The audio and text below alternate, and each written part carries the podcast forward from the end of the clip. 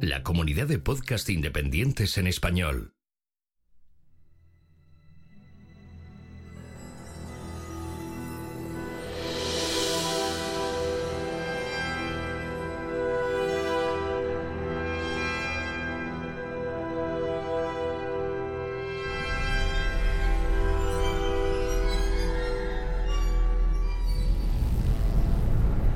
Bienvenidos a la Nebuchadnezzar, la nave de combate donde liberarás tu mente.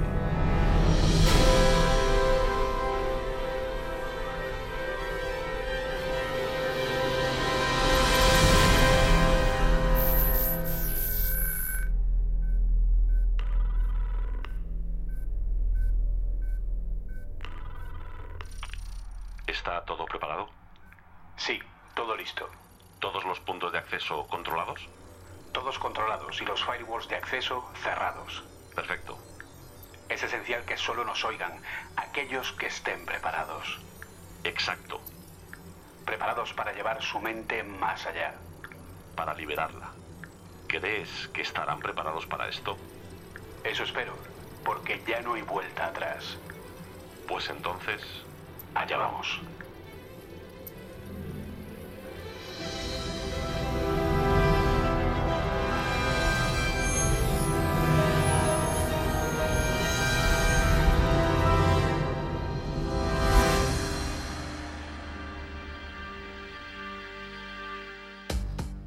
Mundo se está volviendo loco?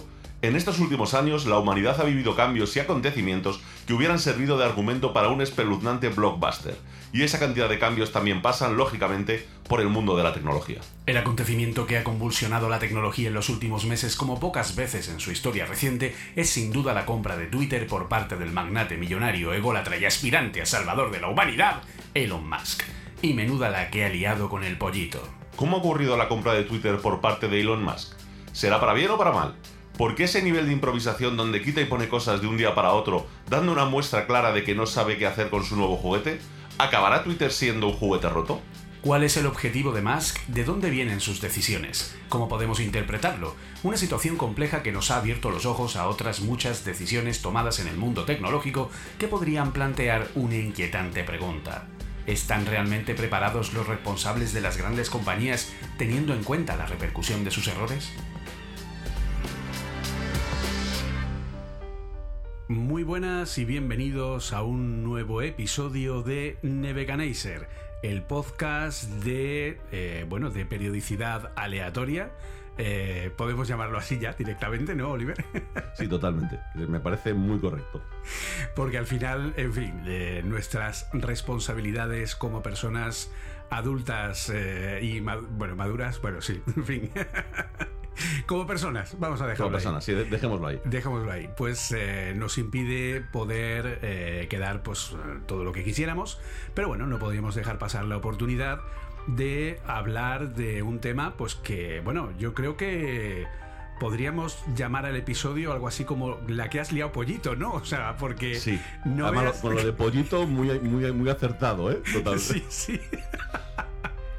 La que has liado pollito pajarito. Y, bueno, y, todo lo que es, yo creo que llevamos un mes de noviembre, unos meses de octubre, noviembre, de lo que es el mundo de la, de la tecnología, podríamos decir bastante convulso, ¿no? Creo que podría ser una buena definición.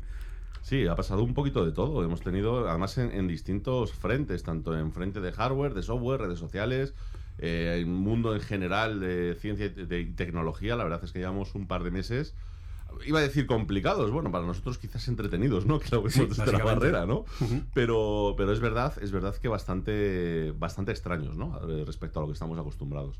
Pues sí, porque desde la última vez, pues, eh, por ejemplo, ha habido nuevas lentes, gafas, casco, como queremos llamarlo, de realidad virtual que ahora ya tienen también realidad aumentada y que eh, son una cosa un poco difícil de valorar desde mi punto de vista, la verdad, eh, sobre todo por su precio, etcétera. Eh, y luego, pues a partir de ahí llega el. En fin, llega la hecatombe de la compra de Twitter, empiezan los problemas, empiezan los líos, empiezan los tweets de Elon Musk que vuelven loco al mundo, es una cosa bárbara, los cambios de opinión, ahora he, he visto que ha vuelto a poner otra vez el, el, el oficial. El oficial. Sí, sí, hoy me salía un, horas, un anuncio de Apple y el anuncio de Apple tenía debajo el check de oficial. Y ahora lo último que ha dicho es que quita el tema del, del check en Twitter Blue, que ya no está, o, o eso me ha parecido leer. O sea, sí, es, es, es, es, complicado de seguir. Sí, sí, es, una cosa un poco... En fin, a, a, mí me recuerda a mi hijo, ¿no? Que, que, no sabe lo que quiere y va cambiando de opinión según le da, ¿no? no es, es, una buena definición, ¿eh? Es una buena definición de lo que está haciendo Elon Musk. Es decir, desde mi punto de vista es eso. Es decir, bueno, pues va, va va moviéndose a sensaciones. Básicamente. moviendo, según se va notando, se levantas al cerillo, pues venga, vamos a hacer una cosa. Hoy me levanto un poco más de pero ah, todo lo que hice ayer lo quitamos del medio, ¿no? Está, está un poco así la cosa ahora mismo. Yo no querría estar en el lugar del developer que está haciendo lo que él le pide y subiendo la producción. Yo creo que esa persona tiene que tener un pelín de estrés ahora sí, mismo. Un poquito, un poquito. O, o, o imagínate que ser una empresa, ¿no? De las que se anuncian ahora mismo en Twitter típico anuncio de estos de 5 o 6 millones de pavos de decir, eh, lo, lo, hago o no lo hago? Es decir, ¿es, ¿es, el momento o no lo es? Es decir, ¿qué hago exactamente? ¿no? Bueno, sí, sí. Es, bueno, es complicado, de hecho, es complicado. Yo fíjate que hoy he visto, aparte de un anuncio de Apple, que bueno, puedes decir, vale, Apple, bien. O sea, Apple, eh, anuncio del Apple Watch Series 8, el mejor Apple Watch hasta la fecha. eh, en fin, lo normal. Y luego, eh, pero luego, por ejemplo, me ha salido un anuncio de una, de una conferencia de Swift en Nueva York. Eh, o sea que, vamos, más dirigida la publicidad, imposible. Imposible, claro. O sea, una conferencia de Swift en Nueva York, que es el año que viene, en abril, creo, y que, bueno, pues ha lanzado la, el Call for Papers para que haya eh, ponentes que quieran enviar su propuesta de charla. Y, y, estaba promocionado, es decir, aparecía promocionado y tal, y además de una cuenta que ni estaba verificada, ni era oficial, ni nada. O sea, pues bueno, por lo menos pues se ve que hay gente que está pagando y está intentando evitar esos 4 millones de dólares de pérdidas diarias sí. que dice Elon Musk que tiene ahora mismo Twitter por la espantada de anunciantes. Pero bueno, Vamos a ir viendo cada elemento porque también vamos a hablaros un poco de todo el tema que hay ahora mismo, de los despidos que hay en todas las eh, empresas tecnológicas, en fin. Vamos a ponernos un poquito al día, comentarlo y, bueno, pues eh, dar nuestra opinión y un poco pues ver cómo, cómo vemos toda esta situación. Así que, como siempre, ponemos la nave en su sitio y... Eh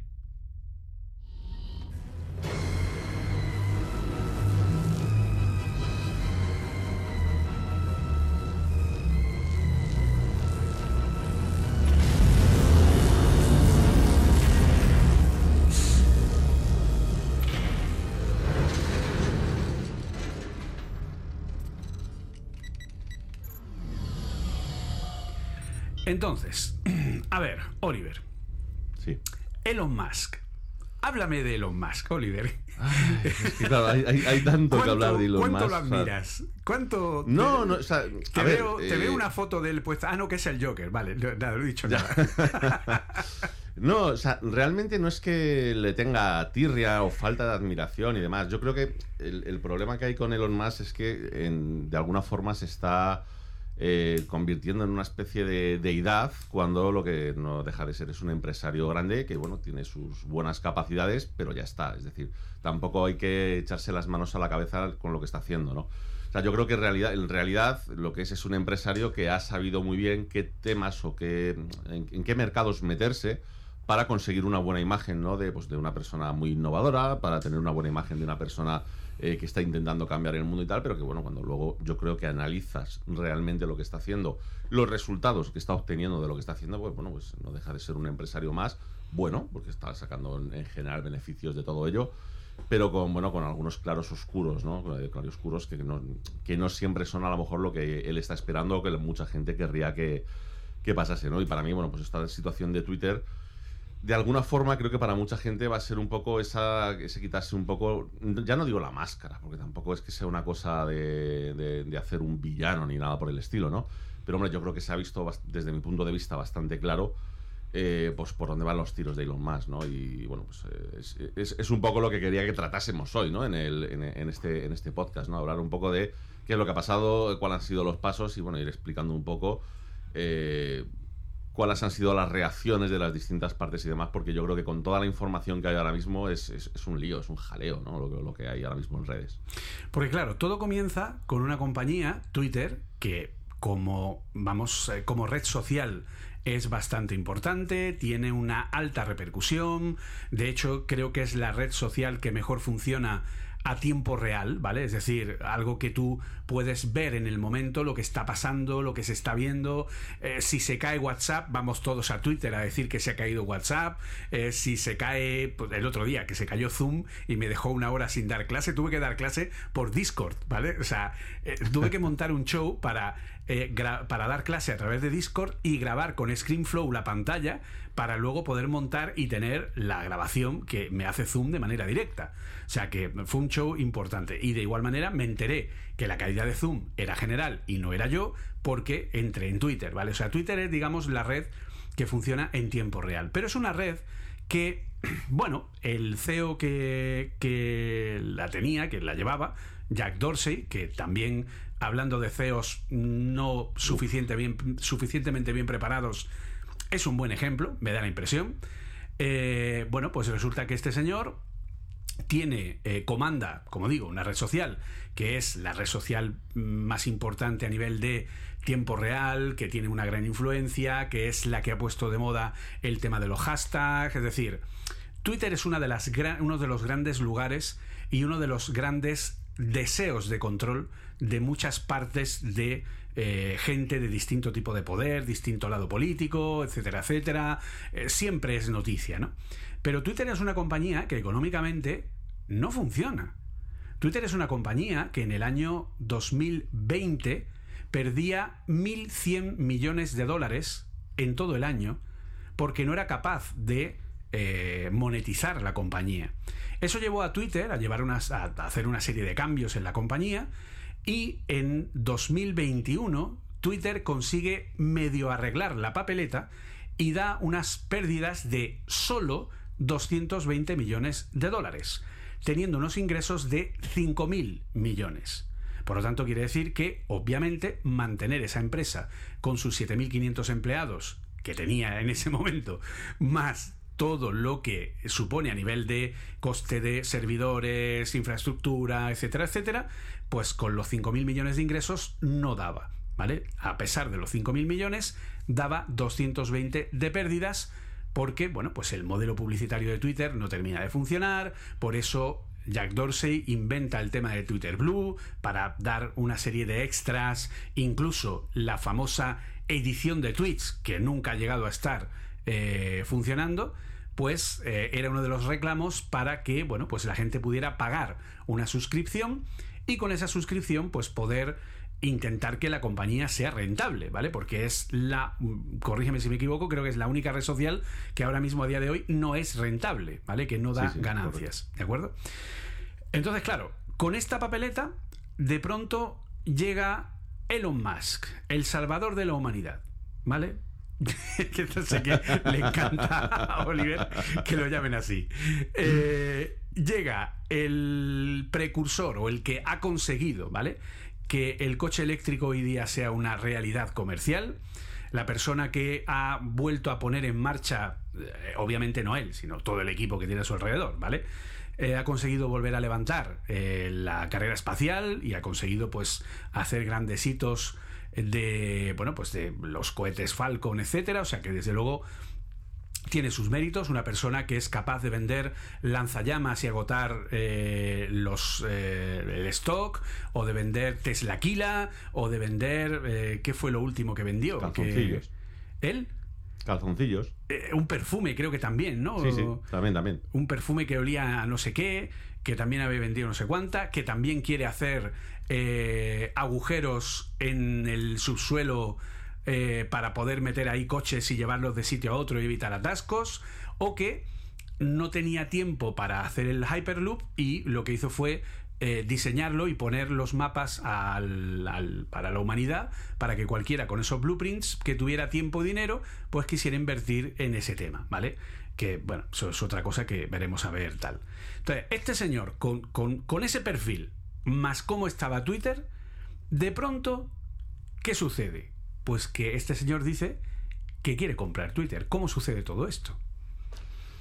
A ver, va un poco por etapas, ¿no? Empezamos primero con una etapa hace pues como un año y medio, dos años, en el que eh, Twitter eh, se ve forzado, no sé si por tema inversores, por tema de políticas propias de la empresa, su director o lo que sea, pero bueno, se ven en la situación, no es que nadie les obligue, lo hacen ellos porque quieren, pero eh, ven la necesidad de empezar a meter algo que se suponía que para una red como Twitter pues no debería existir, que es algo de censura. Es decir, al final, eh, pues cierto tipo de perfil de cuentas, eh, ciertas ideas que se estaban intentando pues, meter pues, por, eh, por según qué personas y tal dentro de la red, decidieron cortarlo de raíz. ¿no? Entonces, automáticamente eso, sea del color que sea la idea, sea del tipo que sea la idea, pues a mucha gente le empieza a llamar la atención. Decir, ojo con esto, que siempre ha dado la sensación de que este tipo de redes es el sitio, digamos, es un poco el foro eh, completo, ¿no? El foro en el que todo el mundo puede meterse eh, para intentar hablar, para poder compartir, para poder discutir y poder hacer. Y sin embargo, pues eh, lo que estamos viendo es que no es verdad. No es verdad porque hay un sesgo.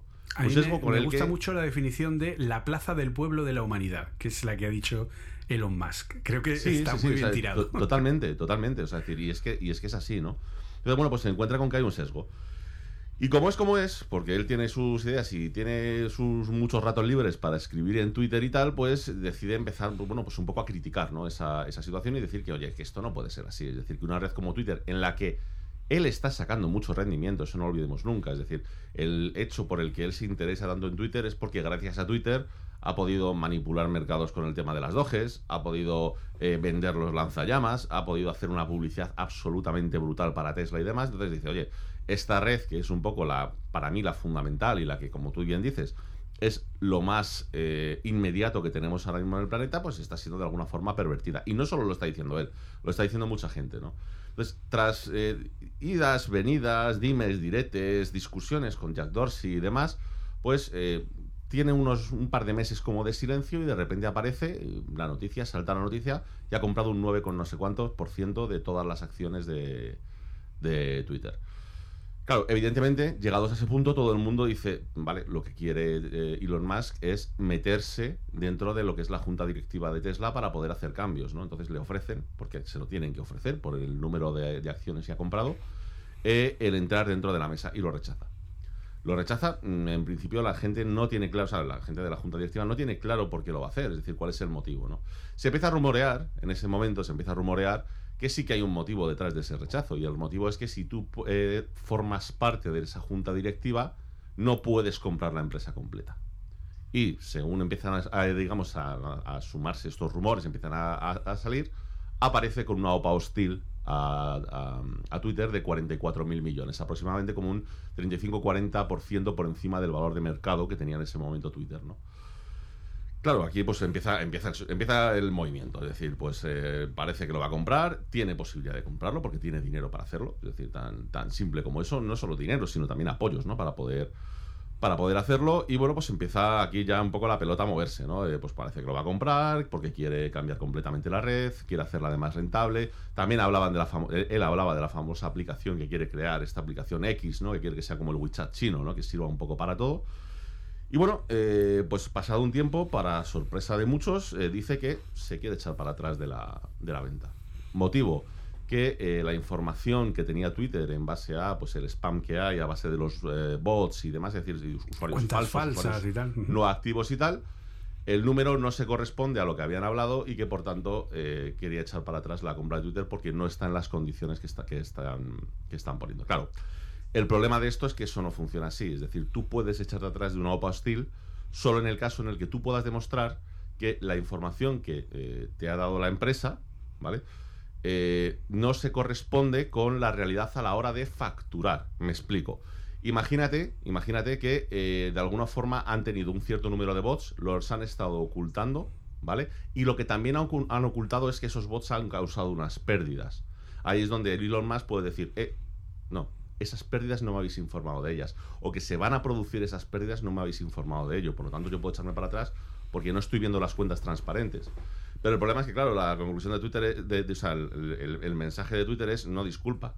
Toda la facturación que estamos haciendo, todos nuestros beneficios o escasos beneficios que hemos tenido, o todos nuestros números, son incluyendo esos bots. Por lo tanto, tú no puedes echarte atrás de un mapa hostil si es una situación conocida y que me estás echando en cara que no somos capaces de calcular, eh, pues en este caso, el número de bots que tengo, el porcentaje, ¿no? Que él hablaba de ese, de ese famoso 5%, ¿no?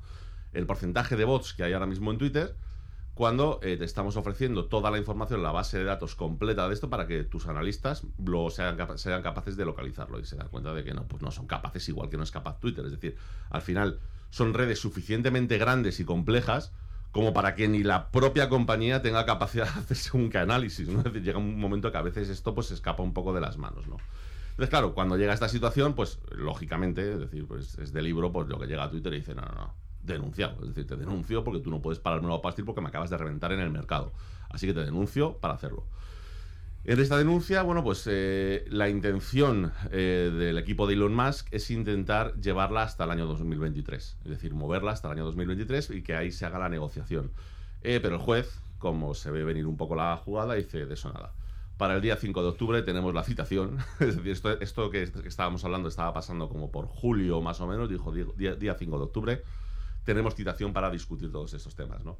Empieza a acercarse el tiempo, eh, Elon Musk sigue insistiendo ¿no? en que no está en condiciones la, la red como para ser comprada, porque tal, eh, Twitter sigue aumentando, digamos, la carga de demanda que está haciendo contra Elon Musk.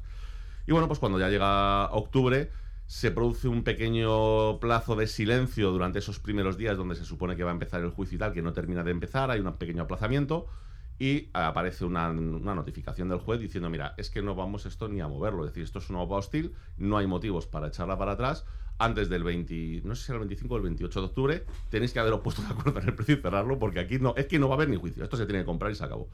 Y pues unos días antes de que correspondiese, pues ya aparece Elon Musk diciendo, eh, comprado, ya está, me he comprado, me he comprado Twitter, ¿no? Y ya pues tenemos la famosa imagen de Elon Musk entrando por la puerta con el lavabo en las manos, eh, pues el despido de las 3.500 Yo, personas. eh, lo, del, lo del lavabo en las manos se me escapa. O sea, Yo creo que a todo el mundo. O sea, decir, yo, yo no he sido capaz de, de- de entender cuál es la metáfora o sea, que ¿qué- quería hacer. ¿Qué es lo que pasa por su cabeza o por qué parte de su cabeza eh, para hacer eh, un chiste? O sea, es como el, el típico friki de clase que cree que es gracioso, pero no, nadie lo entiende. Sí, pues es un poco esto. O sea, yo, yo quiero, quiero pensar. O sea, yo para mí hay dos teorías. Una que quería reflejar que quería lavar la empresa y por eso lleva un lavabo. Podría ser. Vale, U otra de decir, esta es mi casa y coloco un lavabo donde yo quiera. Es, es que no, no lo tengo muy claro. Sí, eh, no lo sé, no lo sé, ¿no? Pero el caso es que, bueno, pues que, que llega esta situación, ¿no? Y bueno, pues a partir de aquí, pues ya hemos tenido lo, lo que ha pasado en las últimas semanas, en las últimas semanas de, bueno, pues eh, eh, cambios que ha pretendido hacer, que esto es un poco lo que yo creo que discutiremos y tal, eh, del tema del Blue, las verificaciones, no verificaciones, el cambio de modelo de lo que es la red social como tal. Bueno, pues ideas que está lanzando Elon Musk día a día, pues como para intentar arreglarlo, ¿no?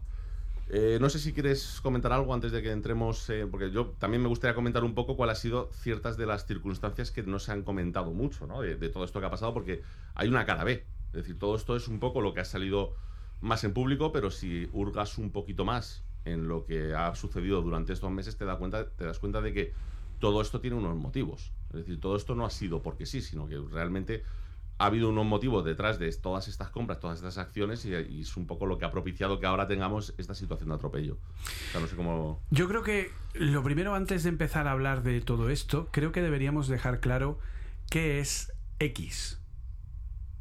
¿Vale? Sí, estaría bien. Entonces, X es una idea de Elon Musk de hace ya algún tiempo, ¿vale? No tengo muy claro de cuánto, pero es algo como que él siempre ha querido hacer una aplicación que sea lo más parecida posible a WeChat, ¿vale? A la aplicación china que engloba una gran cantidad de servicios, es decir, eh, incluye mensajería, redes sociales, incluye medios de pago, incluye pedidos de alimentos, en fin, incluye un montón de cosas eh, donde puedes publicar vídeo, donde puedes publicar audio, donde puedes publicar, eh, pues eso, los, podcasts, lo que sea y tal, vale, todo ese tipo de, contenido, ¿vale? Es como una gran eh, no sé, podríamos llamarlo como un gran centro comercial, ¿no? Por decirlo de alguna manera, de publicación de contenido, ¿no? Entonces, bueno, pues eso es un poco lo que, lo que Elon quiere. Y parece ser que ya lleva un tiempo pensando en que él quiere hacer algo parecido. Es decir, él llevaba tiempo intentando,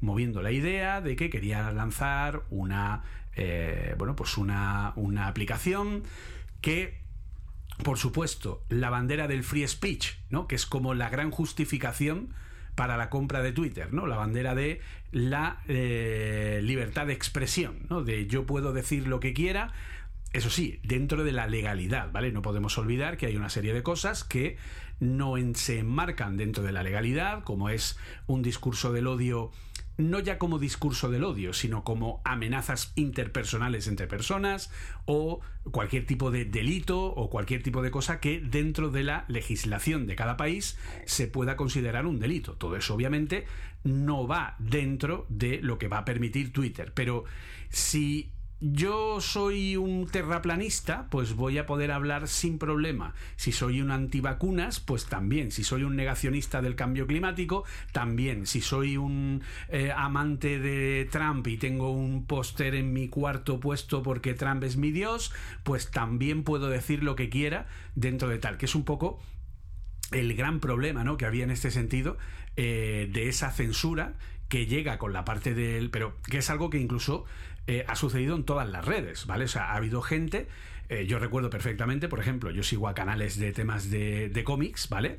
Y en YouTube, simplemente con nombrar, durante la pandemia, nombrar la palabra COVID en tu vídeo, automáticamente tu vídeo iba desmonetizado y se le incluía de forma automática la información de para saber la información sobre el COVID, pulsa aquí, no sé qué, papá, papá, papá, papá, ¿vale? Entonces, todo lo que ha tenido que ver con un discurso de algún tipo de algo que no, pues, por ejemplo, un poco el caso que le ha pasado a, Iker Jiménez, ¿no? Que al principio habló del virus en el laboratorio, que tal, que había sido creado, no sé qué, lo censuraron, le borraron, le tal, le no sé cuánta, luego después se aceptó de manera oficial que efectivamente existía esa posibilidad, entonces, en fin, es como, ¿qué, qué está pasando aquí, no? Pues eso es un poco el, tema del control informativo, ¿no? De alguna manera, o el control del contenido, que es un poco lo que. Eh, lo que parece que hay determinado tipo de sector de población que tiene más miedo, que haya un medio que permita a la gente contar lo que quiera por muy estúpido que sea, porque se ve que la gente no tiene criterio para tomar eh, bueno, que ciertamente hay mucha gente que no tiene criterio para, tomar, eh, para saber si eso es una mentira o no, ¿vale? O sea, en fin. O sea, de hecho, eh, nos ha pasado hace poco, por ejemplo, por poner un ejemplo tonto, ¿vale? Pero es un ejemplo bastante significativo. Es decir, ni nuestro querido amigo Majosan ni yo somos gente que no sepamos nada de la vida, ¿vale? Creo que somos, en fin, empresarios los dos y tal, o sea. Y el otro día, pues Majosan colgó un vídeo de, cómico sobre un chaval hablando de la Tierra plana que tanto él como yo tomamos como un vídeo real y luego hubo gente que llegó y dijo, no, no, no, es que es un tío que hace comedia y que es el tipo de contenido que hace y tal, pero eh, es un contenido que ha pasado como real, ¿vale? Entonces, incluso gente que, bueno, pues tiene más facilidad para buscar por internet y para comprobar si algo es real o no, pues ha confundido un contenido que es comedia con una comedia muy bien hecha en plan satírico, que por lo tanto cuela como verdad, por un, contenido que es verdad. Entonces, claro, pon eso a cualquier tipo de tema conflictivo o de tema eh, de lucha entre unos y otros que pueda haber en el mundo y tienen la receta perfecta para que determinadas personas consideren que no puede haber una libertad absoluta de expresión. Pero Elon Musk sí quiere esta libertad absoluta de expresión y es un poco la bandera. Y luego quiere tener la posibilidad de poder, pues, por ejemplo, que a él le molesta mucho que Twitter no admita vídeos de más de dos minutos y pico. O que, eh, pues, el, para tener que publicar un podcast, pues tengas que ir a otra red. O para publicar un vídeo, pues tengas que ir a YouTube. O para publicar un no sé qué. Querría tenerlo todo en un mismo sitio. Y su concepto para que todo eso esté en un mismo sitio, para que tú utilices una aplicación que te sirva igual para hablar con tu madre que para ir a la tienda y pagar, ¿vale? Eh, esto es así pues se use esta aplicación que ahora mismo se llama X porque obviamente no tiene un nombre. Es una aplicación que el propio Elon Musk ha dicho que iba para muy largo, pero que ahora que ya tiene el código de Twitter, pues entonces como que la salida o la presentación de esta aplicación X, pues puede que ser que se adelante unos cuantos años, ¿vale? Y entonces, bueno, pues ahí sería esa eh, posibilidad, no digamos que este sería el objetivo final eh, oficial sobre el papel de Elon Musk dentro de Twitter. Primero, hacerla rentable, obviamente, porque ha comprado una empresa que va a pérdidas. Y segundo, una vez es rentable, hacer que tenga una, eh, tenga una libertad de expresión absoluta dentro de la legalidad y que permita ser un lugar de poder publicar casi cualquier cosa. Y es lo que él ofreció como primera cosa a través de Twitter Blue, del servicio de Twitter Blue, donde lo primero que dijo es que se iban a poder publicar vídeos de mucha más duración, porque ahora mismo los vídeos de perfiles, eh, los vídeos de Twitter Blue creo que tenían un límite de 42 minutos, si no recuerdo mal. Entonces eh, dijo que no, que él quería que se publicara sin límite, prácticamente como en YouTube. También que pudieras colgar audios, que pudieras colgar incluso podcasts completos dentro de la plataforma y que cambiara completamente eh, para ser algo, pues eso, condensando mucho más tipo de información. Y de hecho, ahora, por ejemplo, en Twitter tenemos en las partes de respuestas, ha dividido las respuestas de todos y las respuestas de los verificados y están como filtradas, ¿no? De una manera distinta. Entonces, eso es lo que de manera oficial tenemos encima de la mesa, ¿vale? Y todo esto, obviamente, con, yo creo, la gran polémica de todas, que es el de págame los 8 pavos, que al principio eran 20, ¿vale? y se peleó con Stephen King por los 20 pavos, que eh, me parece bastante curioso que todas las personas que tienen más dinero del mundo se peleen por una suscripción de 20 pavos en una red social. En fin, creo que es un poco irónico. Eh, pero bueno, el caso es que eh, al principio eran 20 dólares, luego lo ha bajado a 8. Pero la gran polémica es, vale, hazte de Twitter Blue, eres suscriptor y además te doy el check de verificado. Y ahí es donde empezó el problema, porque claro, el gran problema que tiene Elon Musk, y es el gran problema que tenemos ahora mismo con Twitter, es que no dice nada claro. Y cambia de idea de un día para otro, de una hora para otra prácticamente. Claro, yo es que para todo esto, es decir, yo, yo sí le veo a todo esto una explicación, y además le veo una explicación bastante lógica, ¿no? Y, es un poco lo que, lo que tú y yo ya hemos comentado eh, fuera, fuera de, directo, ¿no? En algún momento dado. Y es un poco mi punto de vista de qué es lo que está sucediendo con Elon Musk y por qué está dando estos palos de ciego, por qué cambia de opinión en según qué cosas, por qué de repente, o sea, lo primero que se le vino a la cabeza es voy a cobrar todo lo posible porque tengo que rentabilizar esto y demás. Sea, tú al principio hablabas, y es totalmente cierto, es decir, nada de lo que has dicho es, mentira, ¿no? Es decir, tú hablabas de qué empresas ha montado Elon Musk, ¿no? De, cómo ha conseguido revolucionar pues, el, mercado de los coches eléctricos, de cómo ha conseguido revolucionar el mercado de, lo que sería la mm, astrofísica privada, no sé, no, sé cómo llamarlo. Sí, digamos el mercado aeroespacial privado. El aeroespacial privado, efectivamente, el mercado eh, aeroespacial privado. Eh, bueno, como pues eso, decir, cómo ha, ha, puesto muchas ideas encima de la mesa y las ha puesto, ¿no? Pero la realidad es que cuando analizas un poco más a fondo eh, cuáles han sido los logros reales y qué es lo que está consiguiendo a día de hoy, te das cuenta de que eh, está en un periodo muy fuerte de desaceleración. Es decir, es cierto, es completamente cierto que Tesla consiguió lanzar los coches eléctricos. ¿Por qué? Pues básicamente porque no había ninguna compañía que estuviese interesada en ello. Empezó Tesla, lo hizo muy bien. Es decir, la idea de Elon Musk de decir no voy a empezar por un utilitario, sino que voy a empezar por un coche que sea comparable con un Porsche o con un Ferrari para poder llamar la atención es una idea excelente para poder decir no, no, no, oye, porque antes era la sensación que teníamos era coche eléctrico, coche de abuelas. Es decir, era la sensación que teníamos y de repente es no, no, coche eléctrico, coche de 800 caballos. de abuelas nada. 0 a 100 en 1,9 segundos, ¿sabes? Es decir, una cosa que todos queremos, que de repente se convierte en aspiracional, ¿no? Claro, pero la realidad es que sí, él lo inicia, empieza a funcionar, empieza con, el, con, los roadster, Model S, empieza a sacar algún modelo más, pero se encuentra con un problema. Y se encuentra con el problema de que se da cuenta, como mm, se dan cuenta todas las compañías, de que a veces tú no puedes ir solo en el camino. Tú no puedes tú solo montar toda una infraestructura. Tú no puedes montar toda la red de cargadores tú solo. Tú no puedes suministrar de coches a todo el mundo. Necesitas que haya más empresas que entren en juego.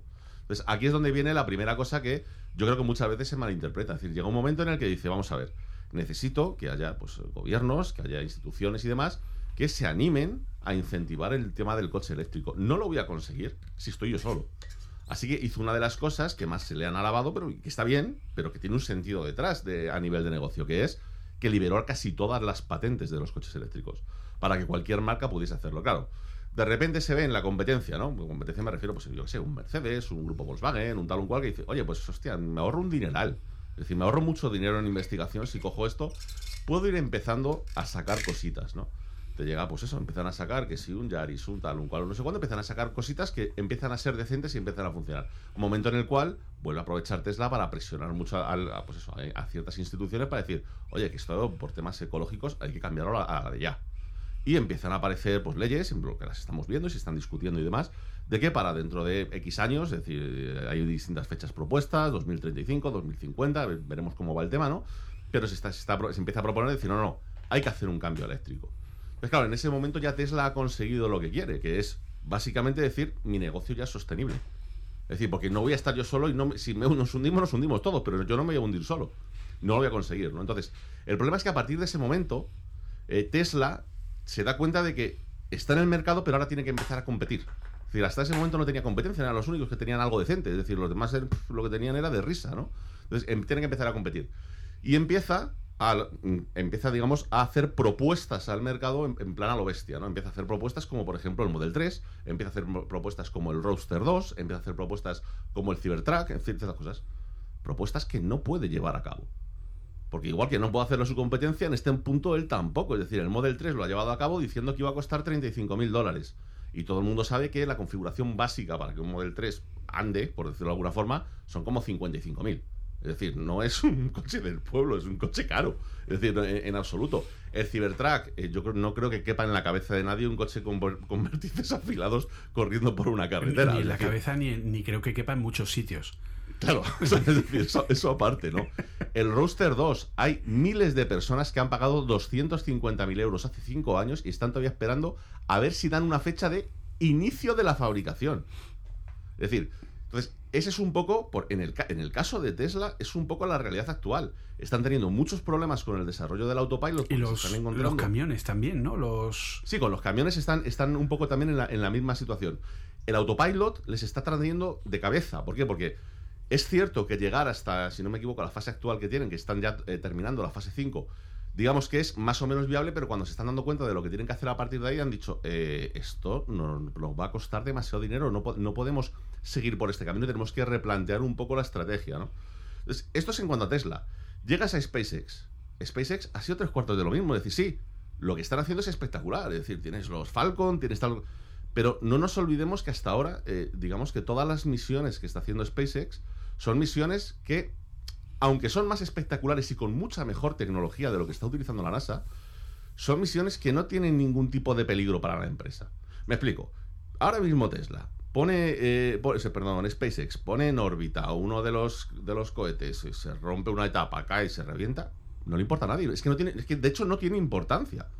O sea, tienen buenos motivos para no preocuparse. Están en fase de desarrollo, todavía están en pruebas, están intentando hacer un futuro que sea espectacular y tal.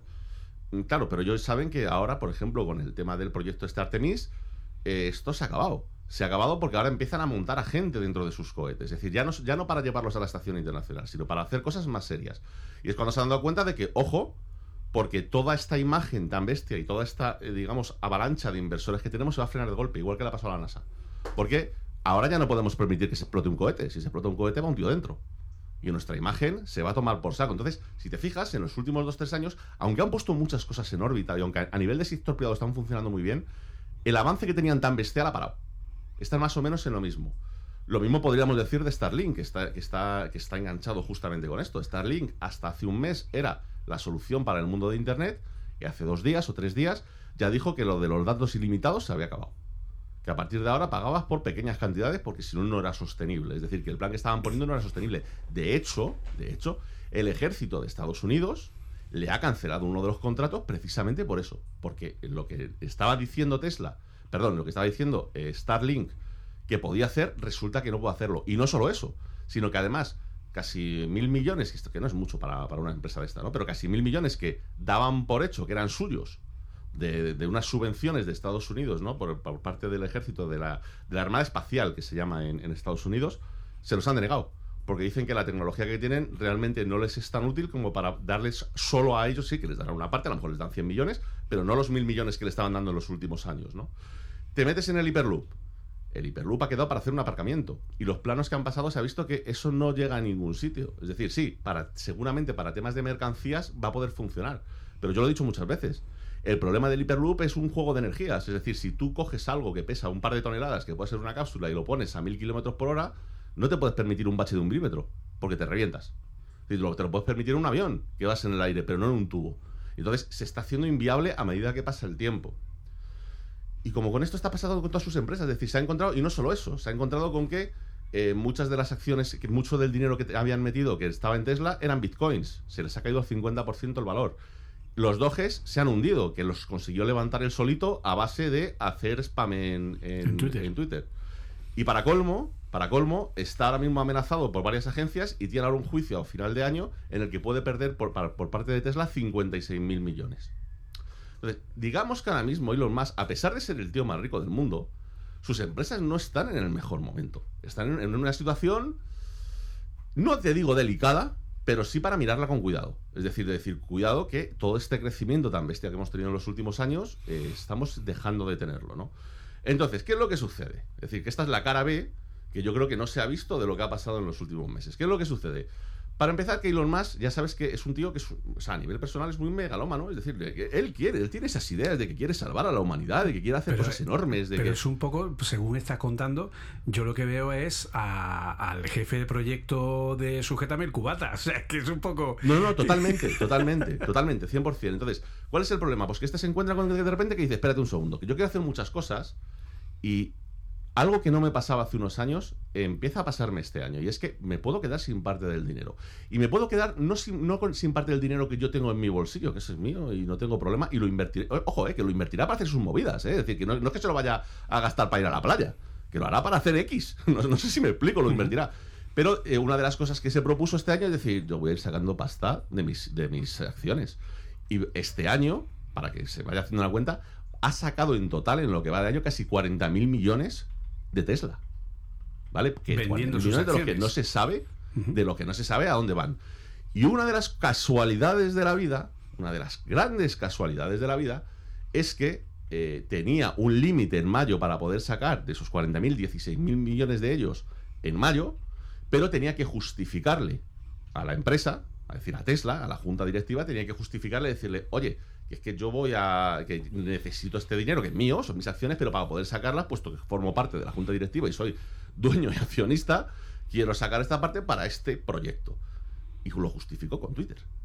Es decir, hizo una OPA hostil para sacar eso. Claro, su idea era. Su idea era decir, bueno, como está lo de los bots y tal, yo me echo para atrás, ¿vale? Yo me echo para atrás y bueno, pues en un momento dado, eh, pues ya tengo mi dinero sacado, lo tengo en mi cartera y ya lo utilizaré para mis planes de futuro, para otras cosas. Entonces, al final ha sacado como 40.000 millones este año. Entonces, claro, llega ahora octubre, se da cuenta de que no puede echarse para atrás y compra Twitter. Pues claro, se acaba de encontrar con un juguete de 44.000 millones que da pérdidas y que tiene que buscar la forma de hacerlo que realmente no lo tenía pensada. Entonces, ese es el motivo por el que ahora te encuentras con que cada día propone una cosa. Ahora me vais a pagar, ahora no me pagáis, ahora os pongo el oficial, ahora os quito el oficial, ahora os pongo el ticket en blue, ahora no quiero el ticket en blue. si te fijas, la mayoría de las cosas no están pensadas al punto de que no fue, capaz de mantenerle una discusión a Rubius. A Rubius, coño. ¿Qué, es Rubius? ¿Sabes? Es decir, entiéndeme que es un tío muy simpático, pero que no estamos hablando de Einstein. O sea, Rubius le dio muy buenas razones para decir, oye, tío, que esto que estás haciendo con el Blue va a dar unos problemas de la leche. A lo que, le, a lo que, a lo que le contesta, pues yo creo que no. A lo que una semana después tenemos los memes que tenemos de gente eh, que se ha creado cuentas de Nintendo, gente que se ha creado efectivamente, se ha creado cuentas de, cualquier cosa, es decir, no oficiales con un Mario haciendo una peineta. Y eso sí, con un tic de verificado. Y el tic de verificado. dices, pero hombre, por Dios, es decir, me estás diciendo que esto no era predecible. Pues el problema real. O sea, el problema real es ese, es decir, yo, fíjate lo que te digo, yo no digo que, que, que Elon Musk no tenga la capacidad, él y su equipo, de decir, oye, vamos a hacer Twitter en condiciones que esto lo que, estás, que están haciendo es una guarrería. El problema es que a lo mejor no tenían que haberse callado. Es decir, bueno, pues lo hemos comprado, no queríamos comprarlo, por favor, vamos a crear un equipo de gente y dentro de tres meses decimos, vamos a hacer todos estos cambios.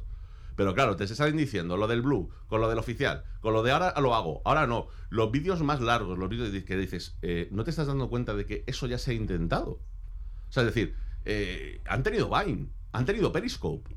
Nada de eso les ha funcionado. ¿Por qué? Porque precisamente lo que funciona bien de Twitter es la, la instantaneidad, no, no la acumulación de contenidos. Es decir, la acumulación de contenidos en Twitter no tiene demasiado sentido. Es decir, ¿qué voy a hacer yo a partir de ahora? hacer mis directos en Twitter, hacer mis subir mis vídeos en Twitter, se puede subir mis podcasts en Twitter. Sí, sí, te quiero decir, sí, pero ¿en qué, qué sentido tendría que yo y pusiese todo mi contenido en manos de una sola... Es que estoy en una situación peor que si me hacen censura en Twitter. O sea, yo no quiero dejar todo, pero ni yo supongo que ni nadie, ¿no? Dejar toda, todos mis contenidos y todo mi valor dependiendo de lo que Elon Musk decida que va a hacer con la red. Entonces, joder, ese es el problema que hay ahora mismo con, con lo que está haciendo. Es decir, que bueno, pues la ha puesto la red en una situación que, bueno, lo que lo comentaba antes. Es decir, yo no querría estar en el pellejo de ser, ¿qué te puedo decir? Yo que sé, cualquier marca, yo que sé, Volkswagen o ser eh, Inditex. Que te quiero poner, que quiero poner anuncios y no tengo claro si gastarme no sé cuántos millones en ponerlos ahora mismo, esperarme dos meses o hacerlo en la red al lado, porque es que es difícil, es, es realmente difícil tomar esa decisión ahora mismo, ¿no? Y, sobre todo cuando el CEO te está diciendo, eh, preparaos que los próximos meses turbulentos. Voy a estar haciendo cambios día sí, día también. Pues vamos, para un, para un inversor o para un, alguien quiere poner publicidad, vamos, la frase ideal que le puedes decir para que meta su pasta, ¿sabes? No sé, no tiene mucho sentido, ¿no? Entonces, yo, este es el, problema que tengo con todo lo que está haciendo. Es decir, jamás me, verá alguien decir, no, no, es que Elon Musk, eh, no, no, Elon Musk ha hecho cosas que son increíbles. Está claro, pero no confundamos, es decir, ha hecho cosas que son increíbles, pero con unos motivos muy claros. Y ojo, ¿eh? que siempre es apoyado en que él tiene en su cabeza que quiere hacer una especie de salvación de la humanidad a base de sus ideas. Lo que pasa es que muchas veces sus ideas pues chocan con la realidad, ¿no? Es decir, pues eh, lo de las 80 horas trabajando la gente de Tesla, ¿no? Es decir, no, se, no se cambia el mundo trabajando 40 horas a la semana. Bueno, eso aplícatelo a ti si te apetece, ¿no? Se lo puedes intentar aplicar a la fuerza a alguien que trabaja para ti. O sea, ¿te gusta bien? ¿No te gusta? Pues mala suerte. O sea, no olvides nunca es, como cuando ha llegado a Twitter, ¿no? Llega a Twitter y echa la mitad. Alma de pollo. Yo no digo que no sobre gente de Twitter, pero alma de pollo, tienes una empresa que es de servicios, que solo funciona porque hay gente detrás manteniendo esos servicios. Si de un día para otro echas a la mitad, dejan de funcionar los servicios. Coño, parece que, que tengo una bola mágica, porque al día siguiente de yo haber dicho, resulta que tiene que empezar a intentar recontratar a la mitad de los cachados porque deja de funcionar Twitter. Pero hombre, claro que estamos esperando. O sea, ¿en, qué cabeza cabe el, poder el poder intentar hacer esto con una empresa de, ese tipo? Porque además, de verdad, o sea, decir, esto ya es mi punto de vista, 7.000 personas para algo como Twitter no me parece algo tan grande. ¿Sabes? Es decir, porque es que al final, o sea, Twitter, la parte de servidores, no es la parte grande. La parte es la parte que tienen que llevar de marketing, la parte legal, la tú sabes, yo no quiero saber los abogados que debe tener Twitter. Eso debe ser una locura, ¿sabes? Es decir, para, todas las que se desmontan. Entonces, es lo que te digo, es decir, ¿por qué, desde mi punto de vista, por qué Elon Musk está dando todos estos palos de ciego? Porque, está, pues porque no tenía prevista esta compra. Es decir, y como es como es, como tiene esa, esa cosa de, ah, pues venga, eh, yo cojo y te lo refactorizo y te lo voy a hacer y voy a hacer y a prueba y error y vamos a llegar todos a una... Sí, sí, pero para lo mejor mientras tanto... Es que lo que te digo, es decir, tú, la idea es buena, o sea, a mí no me parece mala la idea de, decir, vamos a intentar rentabilizarla. Oye, que esto es lo de siempre, a veces los usuarios van a tener que aportar económicamente para que esto funcione, se puede entender. Pero claro, es decir, es cuando vienes y dices, vale, ¿y qué va a pasar cuando le pidas el dinero pues a Stephen King? o se lo pidas a Rubius, o se lo... Pues lo mismo te dicen, mira, compañero, yo es que ya no necesito eso. Y el problema es que si mucha gente de esta decide ya no irse a otra red, sino dejar de usarla, pues tus 44 mil millones se convierten en un pisapapeles enorme en forma de, edificio. De hecho, es que ya estaba empezando a pasar. Es decir, del, porque Elon Musk no podemos olvidar que es uno de los perfiles de Twitter que más seguidores tiene. Sin embargo, eh, una red que, por ejemplo, de los que más eh, seguidores tienen son, por ejemplo, gente como Justin Bieber, Taylor Swift, gente de tal, eh, son gente que prácticamente no ha usado Twitter en el último año. ¿Vale? Y aún así tienen mogollón de. O sea que. Eh, yo creo que eh, la, idea un poco clara es decir. Yo me he metido aquí a comprar algo que es es un juguete roto, ¿vale? O sea, yo creo que es la, la, definición mejor que podemos hacer de Twitter en el momento en el que a Elon Musk lo obligan a comprarla por un calentón.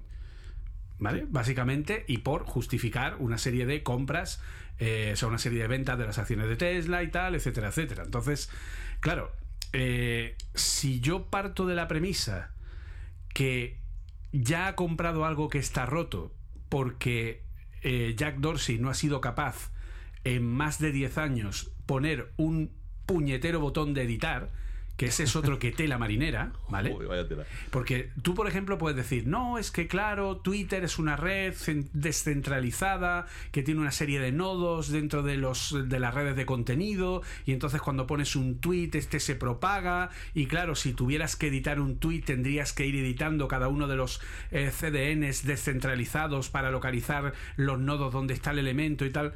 Mira, vete al tomar por saco, es decir, me estás planteando un problema de hace 10 años. Pero hoy hay muchas soluciones para hacer eso. Desde el famoso blockchain, pasando por un montón de cosas que te permitirían poder editar eso. Es decir, si Jack Dorsey no ha puesto el botón de editar, es porque no le ha dado la gana. Es y punto.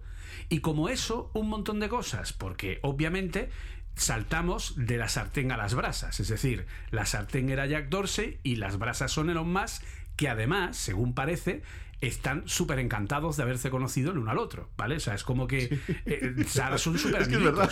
¿vale? Y se escriben todos los días, y se cuentan, ay, fíjate, tal y cual. O sea, es que ya me parece la, la hostia, ¿vale? Entonces, eh, partimos de esa base, pero ahora, yo desde mi punto de vista hay un- un- una cosa que creo que es crucial y que justifica, ¿no? De alguna manera, qué es lo que está pasando con Twitter, ¿vale? Yo creo que ya podemos dejar claro, yo creo que, con todo lo que hemos estado comentando, todo lo que ha comentado Oliver, creo que queda suficientemente claro que a Elon Musk no le ha quedado más remedio que comprar Twitter después de una calentada y le ha servido como justificación para una serie de operaciones financieras. Pero él, eh, cuando fue consciente de lo que quería comprar, dijo, hostia, espérate, que esto, mm, en fin, ¿vale? Porque dijo, yo quiero Twitter y de pronto se encuentra una red social que tiene no sé cuántos millones de bots, que la gente se odia a muerte en ella, que mm, tienen eh, unas pérdidas de la hostia, que el anterior CEO no ha sabido echarlo para adelante, que, en fin, una serie de limitaciones absurdas en el año 2022. Pero, chaval, ya no hay más remedio. El juez te ha dicho que o lo compras o lo compras. Elige cuál de las dos quieres, ¿vale? Entonces, Elon Musk es ingeniero eh, industrial, ¿no? Creo, corrígeme si me equivoco.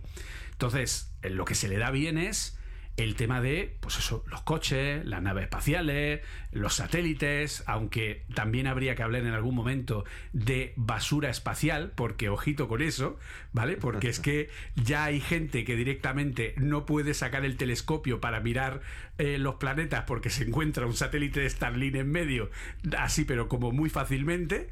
O sea, mm, ahora mismo eh, estamos a punto de tener un anillo como el de Saturno lleno de satélites de Starlink. O sea, ese es el nivel. Eh, ya hasta los satélites de Starlink ya hasta nos hacen eh, estrellas fugaces, ¿no? Cuando cae alguno en algún lugar. O sea, es como de la hostia. Y, pero independientemente de eso, lo que no es Elon Musk es un ingeniero de software. Y lo que no es es una persona que sepa cómo hacer una red social. Entonces, claro, yo creo que ahí es donde está el kit de la cuestión. Y yo creo que ahí es donde él ha dicho, hostia, ¿y ahora qué puñetas hago yo con esto? Porque no sé cómo puñetas, porque no tengo ni puñetería de software. Tengo mucha gente que sabe, pero como él es, o sea, eh, si él fuera Steve Jobs, ¿vale? Que Steve Jobs en eso sí era una persona bastante más clara. Steve Jobs no tenía ningún tipo de problema en delegar y dar responsabilidad a gente de confianza.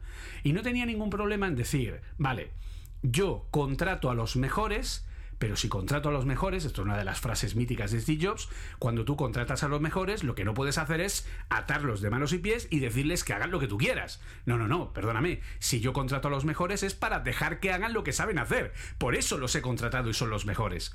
Por lo tanto, eso es lo que ha hecho que Apple llegue a donde ha llegado y es lo que ha hecho que Jobs consiga llegar a todo lo que llegó.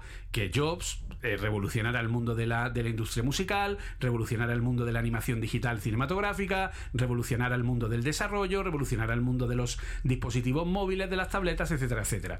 No es porque Jobs fuera un mejor genio o no, o tuviera esa mente preclara que era capaz de prever o, entender qué es lo que el mercado quería aún antes de que el mercado lo quisiera, ¿vale? Que esa es la gran duda que hay encima de la mesa con el próximo paso de la ARVR de Apple, que Apple ya no tiene esa visión, es decir, hoy 22, o sea, 11 de noviembre del año 2022, si alguien es capaz de decir a un 100% de claridad absoluta que el próximo paso es ARVR al 100%, pues mira, chaval, mm, no está la cosa como para decir que sea el 100%. Hay un porcentaje de riesgo, ¿vale? Porque, en fin, eh, la cosa, pues mira Facebook, ¿vale? Como está, ¿vale?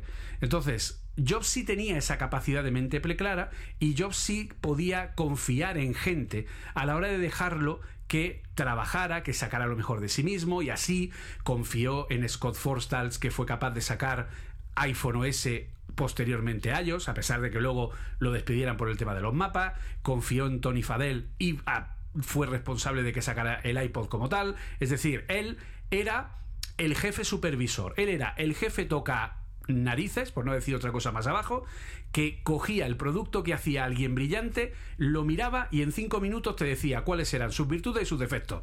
Y tenías que cambiarlo, ¿vale? Y en ese momento, hasta que no estaba tal cual él lo quería, no paraba, ¿vale? Entonces, claro, son formas muy distintas. Yo cuando a la gente dice, no, Elon Musk es el, el nuevo Steve Jobs, pues ya quisiera. ya quisiera, básicamente. Entonces, el gran problema es que Elon Musk tiene el problema, y repito, quiero dejar muy claro que a mí Elon Musk me parece una persona admirable, creo que es una persona que ha hecho mucho por la humanidad, tampoco lo llegaría a llamar salvador de la humanidad, pero bueno, creo que eh, es una persona que yo personalmente admiro por todo lo que ha conseguido, ¿vale? Pero obviamente, a ver, ese puntito de Sheldon Cooper lo tiene. O sea, entiéndeme. O sea, vamos a ver. Y, no le falta nada más que, a, poner una coletilla cuando empieza sus tweets diciendo era una cálida tarde de verano en la antigua Grecia y contarte ahí lo que le tal, ¿vale? Entonces, de hecho, ya sabes que hay esa leyenda negra que dice que tiene un determinado nivel de Asperger eh, eh, y, que bueno que demuestra pues yo qué sé es que esos bailes que se pega eh, y esos movimientos y esas formas de hablar cuando hace una presentación, o sea, vamos a comparar las presentaciones de Steve Jobs, que eran, o sea, eh, eh, eran de, de marcar y de tomar como ejemplo las escuelas de marketing en todo el mundo a la presentación que más le moló a Oli del mundo de cuando rompieron la ventana del Cybertruck. Es que, eso, fue, eso fue increíble. O sea, pero es que te quiero decir, fue increíble porque, hombre, que te salga mal y se rompa, se, se entiende, no pasa nada. Pero que diga, no, no, no, no, no, tira otra. Tira otra que verás tú que no se rompe. verás tú que, no se rompe, como, eh, colega. Pero si ya se ha roto. Pero si ya has visto que no funciona, ¿por qué, por qué dos veces? No, no, totalmente, totalmente. Pero ese tipo de cosas son, o sea, son la, la. O sea, Steve Jobs se reía de Microsoft porque Microsoft iba a presentarte Windows 98 y decía, porque ahora pinchamos la impresora y automáticamente se instala y ¡pum! pantalla azul. y todo el mundo, uy, parece que ha habido un problema. Y el otro, hola, que aparece Bill Gates allá al lado, ¿no? Jobs se reía de eso, porque eso a Jobs jamás le pasó porque Jobs era un controlador absoluto. Jobs fue capaz de presentar un iPhone que no funcionaba. o sea, es que, ojito con eso. Porque el iPhone no funcionaba y cada vez que, y si veáis la presentación, se ve el truco de magia, cada vez que termina de enseñar una función del iPhone, lo deja encima de la mesa. Y entonces llega alguien por detrás y le cambia el teléfono y le da uno nuevo, recién formateado y recién iniciado. Porque en el momento en el que el iPhone original abría dos aplicaciones y pasaba a la tercera, se colgaba. Y se quedaba completamente muerto. Y había que resetearlo de fábrica. Y entonces tenían un montón de iPhones detrás y le iban cambiando y, iban y, el truco de magia eh, funcionó. Es decir, a, Jobs cuando terminó la presentación solo le faltó sacar el violín de Tamariz y empezar porque vamos, el truco de magia le salió de escándalo. No, no, totalmente, Entonces, totalmente. eh, en fin, no, no se puede comparar en ese sentido. Entonces, claro, como más tiene ese punto ególatra, ese punto de no, de- tú, tú quítate, ¿no? ¿No? El- aquello que decían, ¿no? De en mi nuevo libro, quítate gilipollas, que ya me encargo yo, que no, tienes, que no tienes ni puta idea, enseño a cómo presentar a los nuevos empleados en una empresa y poder eh, tener un equipo de trabajo conjunto y tal, ¿no? Es un poco el meme ese, ¿no?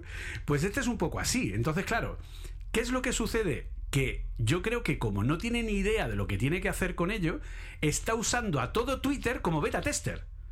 Sí, tal cual. Entonces, él suelta ideas y la gente le dice, uy, no, ¿qué dices? Estás loco, tal, no sé qué. Sale el Rubius, no, hombre, que esto no sé qué, tal y cual, pa. Y él va tomando nota y entonces va tomando decisiones sobre la marcha porque ahora mismo no tiene ni puñetera idea de lo que va a hacer. Y lo último que estoy leyendo, que no lo he podido confirmar, es que parece ser que ya se habría caído el tema del check de verificación con Twitter Blue. ¿Vale? Y que el tema del oficial o no sé qué eh, sería otro check más, pero eh, hasta dentro de. De hecho, él lo ha dicho. Hasta dentro de dos o tres meses, o sea, en los próximos dos o tres meses, lo que vamos a tener es un Twitter en estado alfa, ¿vale? No en beta, en alfa, que, como bien ha dicho Oliver, es el sitio ideal para poner tu dinero para publicidad. y donde va a haber cambios continuos y donde va a haber un... Voy a probar esto a ver cómo va. Ah, esto no funciona, lo quito. Ahora pruebo esta cosa a ver cómo va. Ah, no funciona, la quito, tal, no sé qué. Hasta que al final encuentren lo que en un momento determinado pueda parecer que funcione y vayan cerrando funcionalmente toda la red eh, cambiándola, pues literalmente de día a día, ¿no? Esa red, de, esa inmediatez que tiene Twitter de poder publicar cosas en el momento, de que él pueda quitar o poner el check de oficial cuando le dé la gana, o pueda poner o quitar un listado de verificados, o pueda poner o quitar lo que sea. A ver, la red de Twitter, tal como la tenía Jack Dorsey, no era perfecta, ¿vale? La red de Twitter tenemos muy claro que, por ejemplo, los verificados, y a las pruebas me remito, eh, eran absolutamente arbitrarios a la hora de darlos, ¿vale? Ellos te decían que había unas normas, pero esas normas ellos mismos no las cumplían. Entonces, tú ibas allí, yo, a mí me ha pasado, yo como periodista, me dicen, no, tienes que mandar tres artículos publicados en los últimos tres meses, tienes que decir, eh, tienes, en esos artículos tiene que estar tú mencionado con tu eh, nombre completo y con tu Twitter, ¿vale? Para que se asocie la cuenta. Y además tienes que tener, eh, tienes que haber llevado trabajando con esta compañía no sé cuánto tiempo, tal, tal, tal. Yo cumplía todas las expectativas. Yo he solicitado hasta seis veces el verificado y las seis me lo han negado. ¿Por qué? Porque patata, porque no te dan razones. Te dicen, no cumples tal, pincha aquí para leer las normas de aceptación. Las lees y dices, coño, es que las cumplo todas. O sea que eh, es un poco como, ¿sabes? Eh, No, no tiene ningún sentido. Pero eso lo que indica es que no había una, un criterio para conceder ese verificado en casos que no sean obviamente muy obvios, ¿vale? Como por ejemplo, pues el que tú comentaste el otro día de la cuenta de COI que nació verificada, por ejemplo. ¿Vale? O si, por ejemplo, de pronto aparece un nuevo partido político, o aparece un nuevo actor que se hace famoso, o cualquier cosa, pues yo qué sé, la, chiquita esta de la Casa del Dragón, esta que se ha hecho famosa, pues seguramente si no tenía un Twitter verificado, en cuanto se ha hecho famosa con Juego de Tronos o con, el, con lo de House of Dragon, pues automáticamente le habrán dado el verificado, ¿vale? O sea, ese tipo de cosas que son más obvias, ¿no? Entonces, ahora mismo el problema está en que, y aquí ya depende de la confianza de cada uno, yo creo, yo creo personalmente, primero, si Elon Musk me pide que pague, yo voy a pagar, ¿vale? Pero no porque me lo pida Elon Musk, sino porque ya cuando Jack Dorsey anunció Twitter Blue, ya me llamó la atención. Lo que pasa que lo que ofrecía tampoco me parecía una cosa del otro mundo. Pero si eh, Twitter me permite publicar vídeos más largos, porque para mí poder publicar vídeos de 4 o 5 minutos en Instagram, en TikTok o vídeos incluso más largos en YouTube, etcétera, pero tener que hacer una versión recortada de 220 para Twitter, a mí me mata, porque me da mucho más trabajo. Me sería mucho más fácil publicar los vídeos de 4 minutos directamente en todas las redes y punto. Poder tener una forma mejor de programar los tweets, porque TweetDeck deja bastante que desear. En fin, una serie de cosas que eh, me ofrezcan un valor añadido y que además me permitan poder acceder, que yo creo que sería la clave, poder acceder a que te verifiquen. ¿vale? Tú estás pagando y eso que te dé el derecho a poder ser verificado si, como es mi caso, pues en mi caso eres periodista o eres una persona relevante, ¿no? Porque quieras que no, o sea, tanto Oliver como yo tendríamos que estar verificados, porque al final somos personas que tenemos una comunidad detrás y que y que las cosas son como son. Nosotros somos un punto de ataque para gente que quiera engañar a gente de nuestra comunidad, como lo es gente que tiene muchos más seguidores. ¿De acuerdo? Entonces nosotros ya empezamos a, hacer, a ser gente que puede tener ese peligro y los verificados sirven para eso, ¿vale? Y además Oliver ya es verificado en Twitch, ¿vale? Eso ya debería de bastar para que en otras redes te dieran el verificado de manera tal. Entonces, en fin, y que pagando tengas más opciones que no pagando, pues también, obviamente, pues eh, si tienes una cuenta gratis consigues X, pero claro, Ahora mismo yo, por ejemplo, Twitter, en los últimos años, para mí eh, es un caos, porque yo he, he, bajado radicalmente el número de visualizaciones de la gente que me sigue, porque Twitter le ha dado más prioridad en contenido a proponerte temas nuevos o a mostrarte los likes de gente a la que sigues o tweets de gente que sigue gente a la que tú sigues, más que ponerte a la gente a la que sigues. ¿Vale? Entonces, eh, yo creo que ahí el gran problema es ese, que Twitter ahora mismo es un caos de por sí y este hombre la está refactorizando a lo bestia, ¿vale? A lo bestia. Y ese es el, un poco el problema que veo yo. Claro, lo que pasa es que yo a ese problema veo una posible solución, entre comillas. Una posible solución es decir, oye, mira, eh, efectivamente, todos sabemos que Twitter tiene unas fallas de tres pares de narices. Es decir, Twitter cada dos por tres, pues eso, es decir, puede moverte los tweets tuyos y hacerlos casi desaparecer. Eh, sabemos que de forma completamente arbitraria verifica o no verifica. Sabemos que de, forma completamente arbitraria eh, prioriza algunos tweets a pesar de que tú le digas que no, que no, que yo lo quiero por orden cronológico. Da igual. Te prioriza unos tweets y se acabó. Claro, todo eso eh, evidentemente tendría que arreglarse y tendría que hacerse, pero yo creo que la forma es decir, espérate, o sea, decir, no vamos a ir tampoco al extremo, que a mí me encantaría, porque yo soy, ya sabes que yo, Julio, soy muy destructivo, ¿no?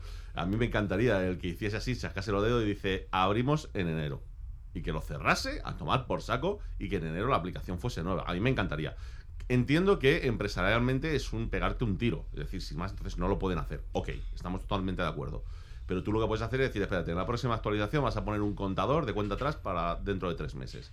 Y la aplicación no se toca y lo que se está haciendo no se toca en tres meses, que siga funcionando como hasta ahora. Lo mantenemos, nada más. Y en tres meses hago una, presentación espectacular y he cambiado totalmente las bases. Y he cambiado las bases como tú bien decías que hacía Steve Jobs. Es decir, he cambiado las bases con yo sentado en una junta directiva, con gente que sabe de las distintas áreas proponiendo cosas es, escuchando las propuestas, escuchando qué es lo que se puede o no se puede hacer y qué beneficio puede tener, y como mucho Elon Musk diciendo, pues mira, esto me convence y esto no me convence.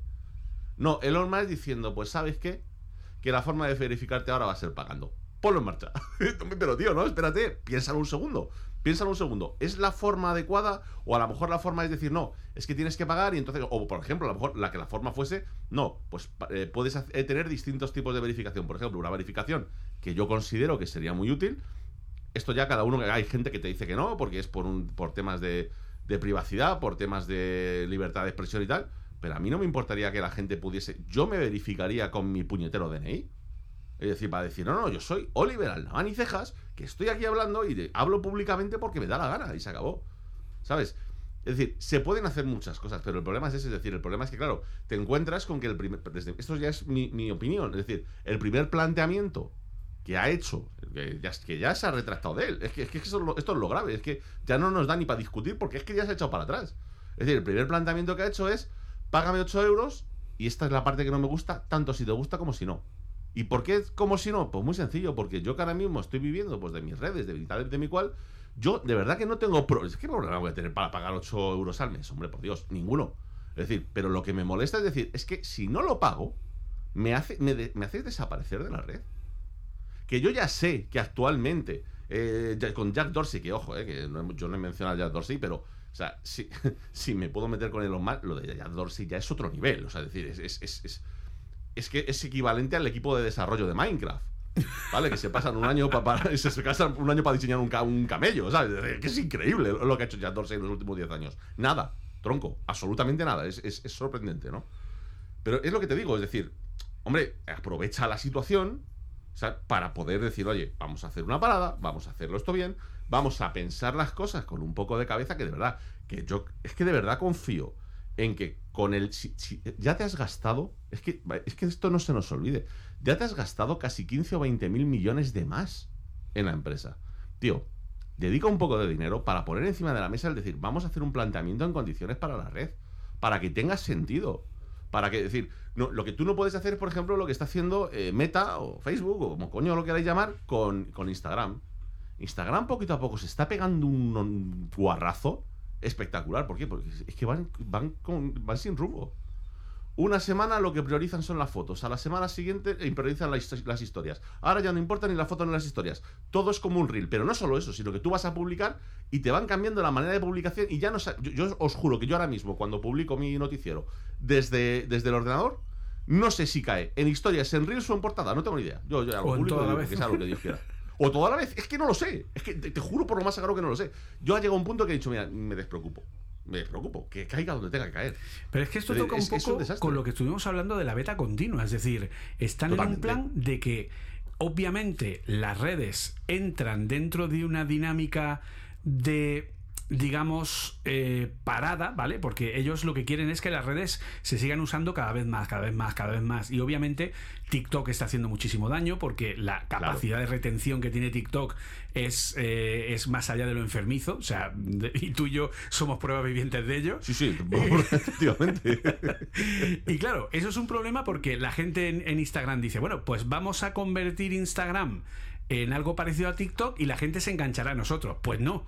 Y dice YouTube, pues vamos a poner los shorts, que es como hacer YouTube tipo TikTok y la gente se enganchará a nosotros. Pues no, sorpresa, resulta Claro, que no claro, funciona.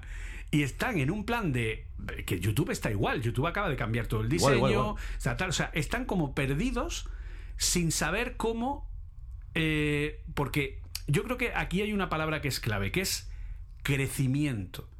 Yo creo que todos quieren no mantener, sino seguir creciendo.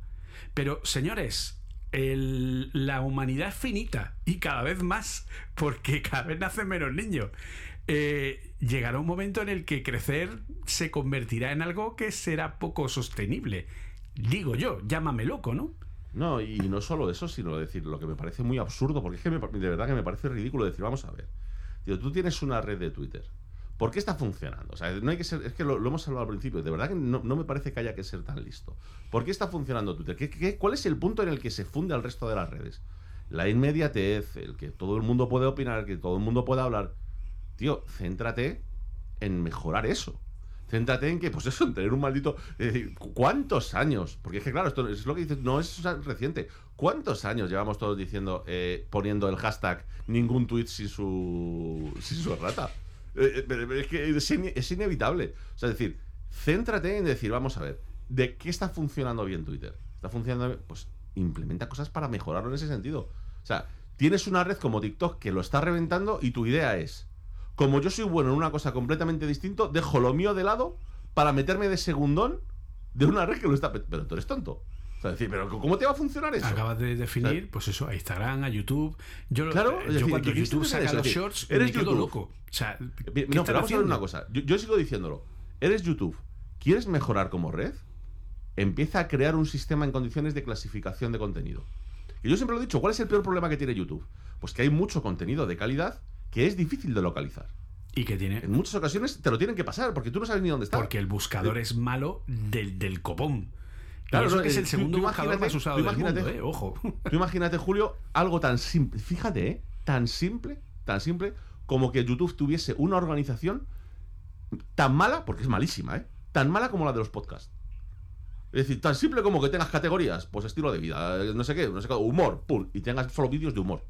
Pues oye, eh, es que se- sería un punto. por- es decir, y en vez de intentar tirar por esos caminos de decir, vamos a intentar mejorar en lo que somos los líderes, es decir, que es en almacenamiento de vídeos, en, en contenido que estoy eh, suministrando y tal, me pongo a intentar hacer TikTok o me pongo a intentar hacer Twitch. No, O que doy gracias por ganar dinero, por ser el reproductor de música eh, barata de la mayoría de la gente y tengo en tendencia todos los vídeos que son vídeos musicales.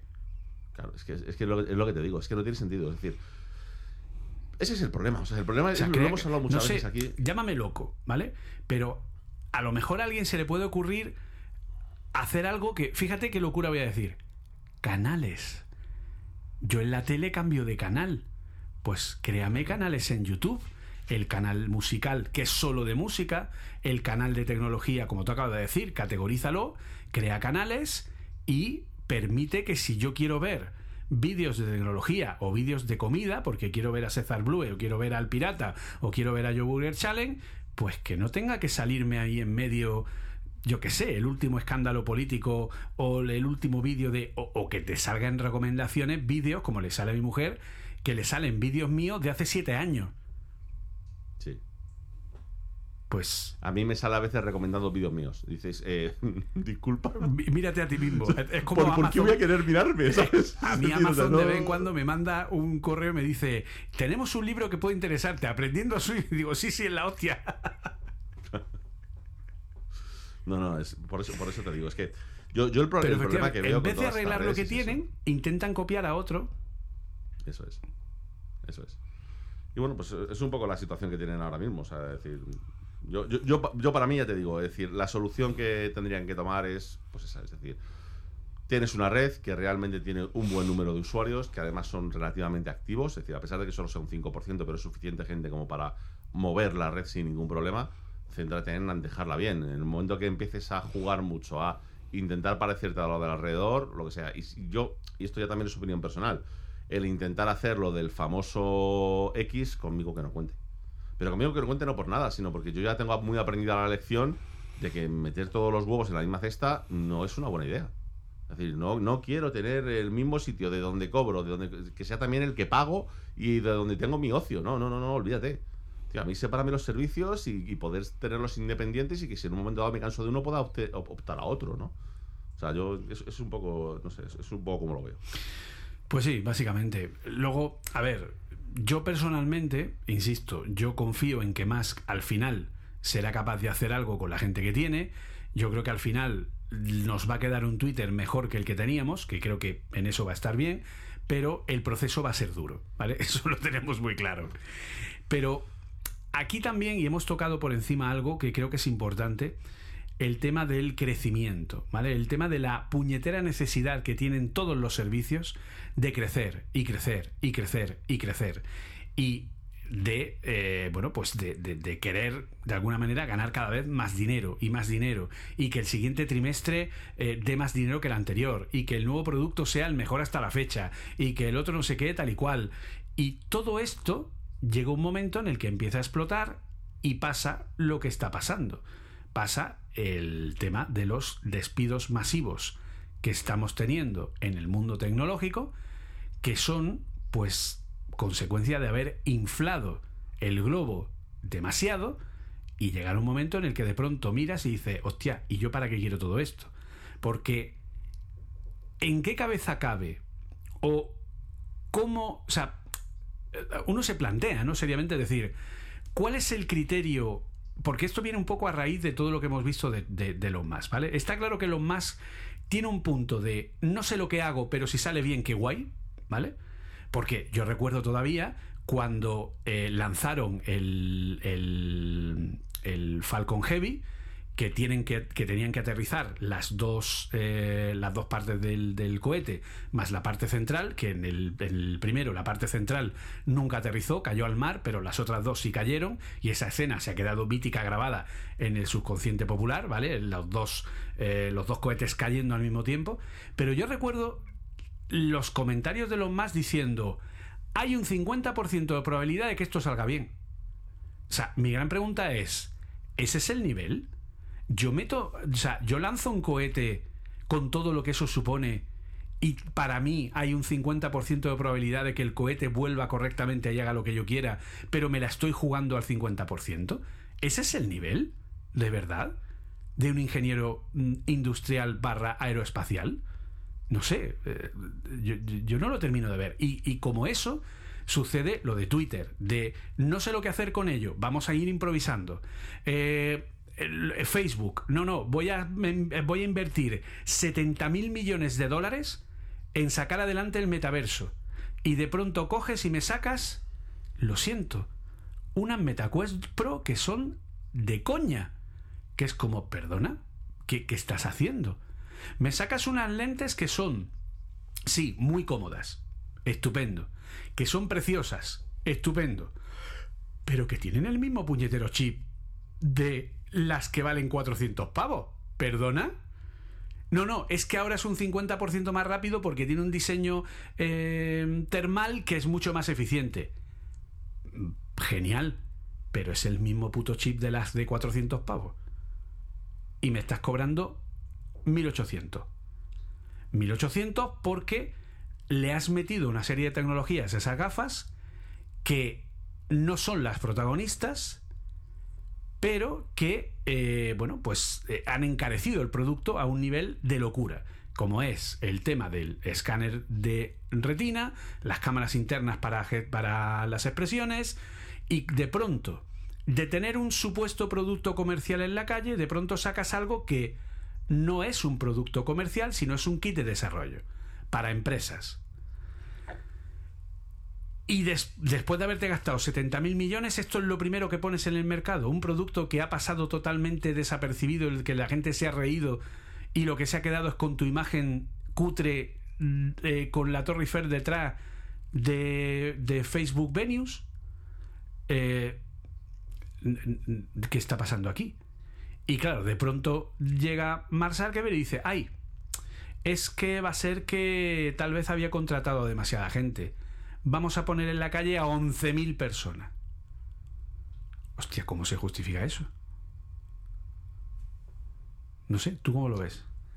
No, eh, justificación absolutamente ninguna. Yo para mí, o sea, aquí hay un, para mí hay un problema y es que eh, mucha de esta gente, muchos de estos grandes emprendedores, porque es lo que son grandes emprendedores, ¿no? Como puede ser Zuckerberg, o como puede ser eh, Elon Musk o cualquiera de estos, yo creo que nadie duda de la capacidad que tienen de inventiva, de la capacidad que tienen de moverse, de la capacidad que tienen de mm, llevar algo adelante, pero eso no te convierte en un buen CEO. O sea, todo lo contrario, es decir, eso te convierte en una persona a la que seguramente hay que controlar. Es decir, de hecho, eh, la primera racha de Steve Jobs, que era un poco así, le echaron de la empresa. Para luego cuando volvió, su perfil fue completamente distinto. Fue decir, sí, yo la dirijo, pero son otros los que la, van a administrar. Ya tenía a Tim Cook detrás haciéndole todas sus operaciones en China y no decidiéndolas él, porque si no, iba a meter la pata, ¿no? Entonces, el problema que tienes es este, es decir, que todos estos... O sea, y por favor, que nadie me malinterprete, yo no estoy diciendo que yo podría hacerlo, precisamente lo que estoy diciendo es que yo no podría hacerlo. ¿Sabes? Es decir, toda esta gente sí tendrá mucha capacidad pero de verdad que no son capaces, no son realmente capaces de mantener una empresa de este estilo siendo ellos los, los líderes. De hecho, es lo que te digo, es decir, no es justificable decir, vale, está muy bien, yo eh, acepto de alguna forma el que el Zuckerberg por lo menos haya tenido la, cosa de decir, en tono el mea culpa. Sí, sí, está muy bien, pero tío, o sea, a lo mejor tenía que ir junto con tu dimisión. Decir, ¿cómo puedes justificar que en dos años diga, no, es que calculé mal, he contratado 20.000 personas en los últimos dos años y ahora me he dado cuenta de que me sobran 11.000.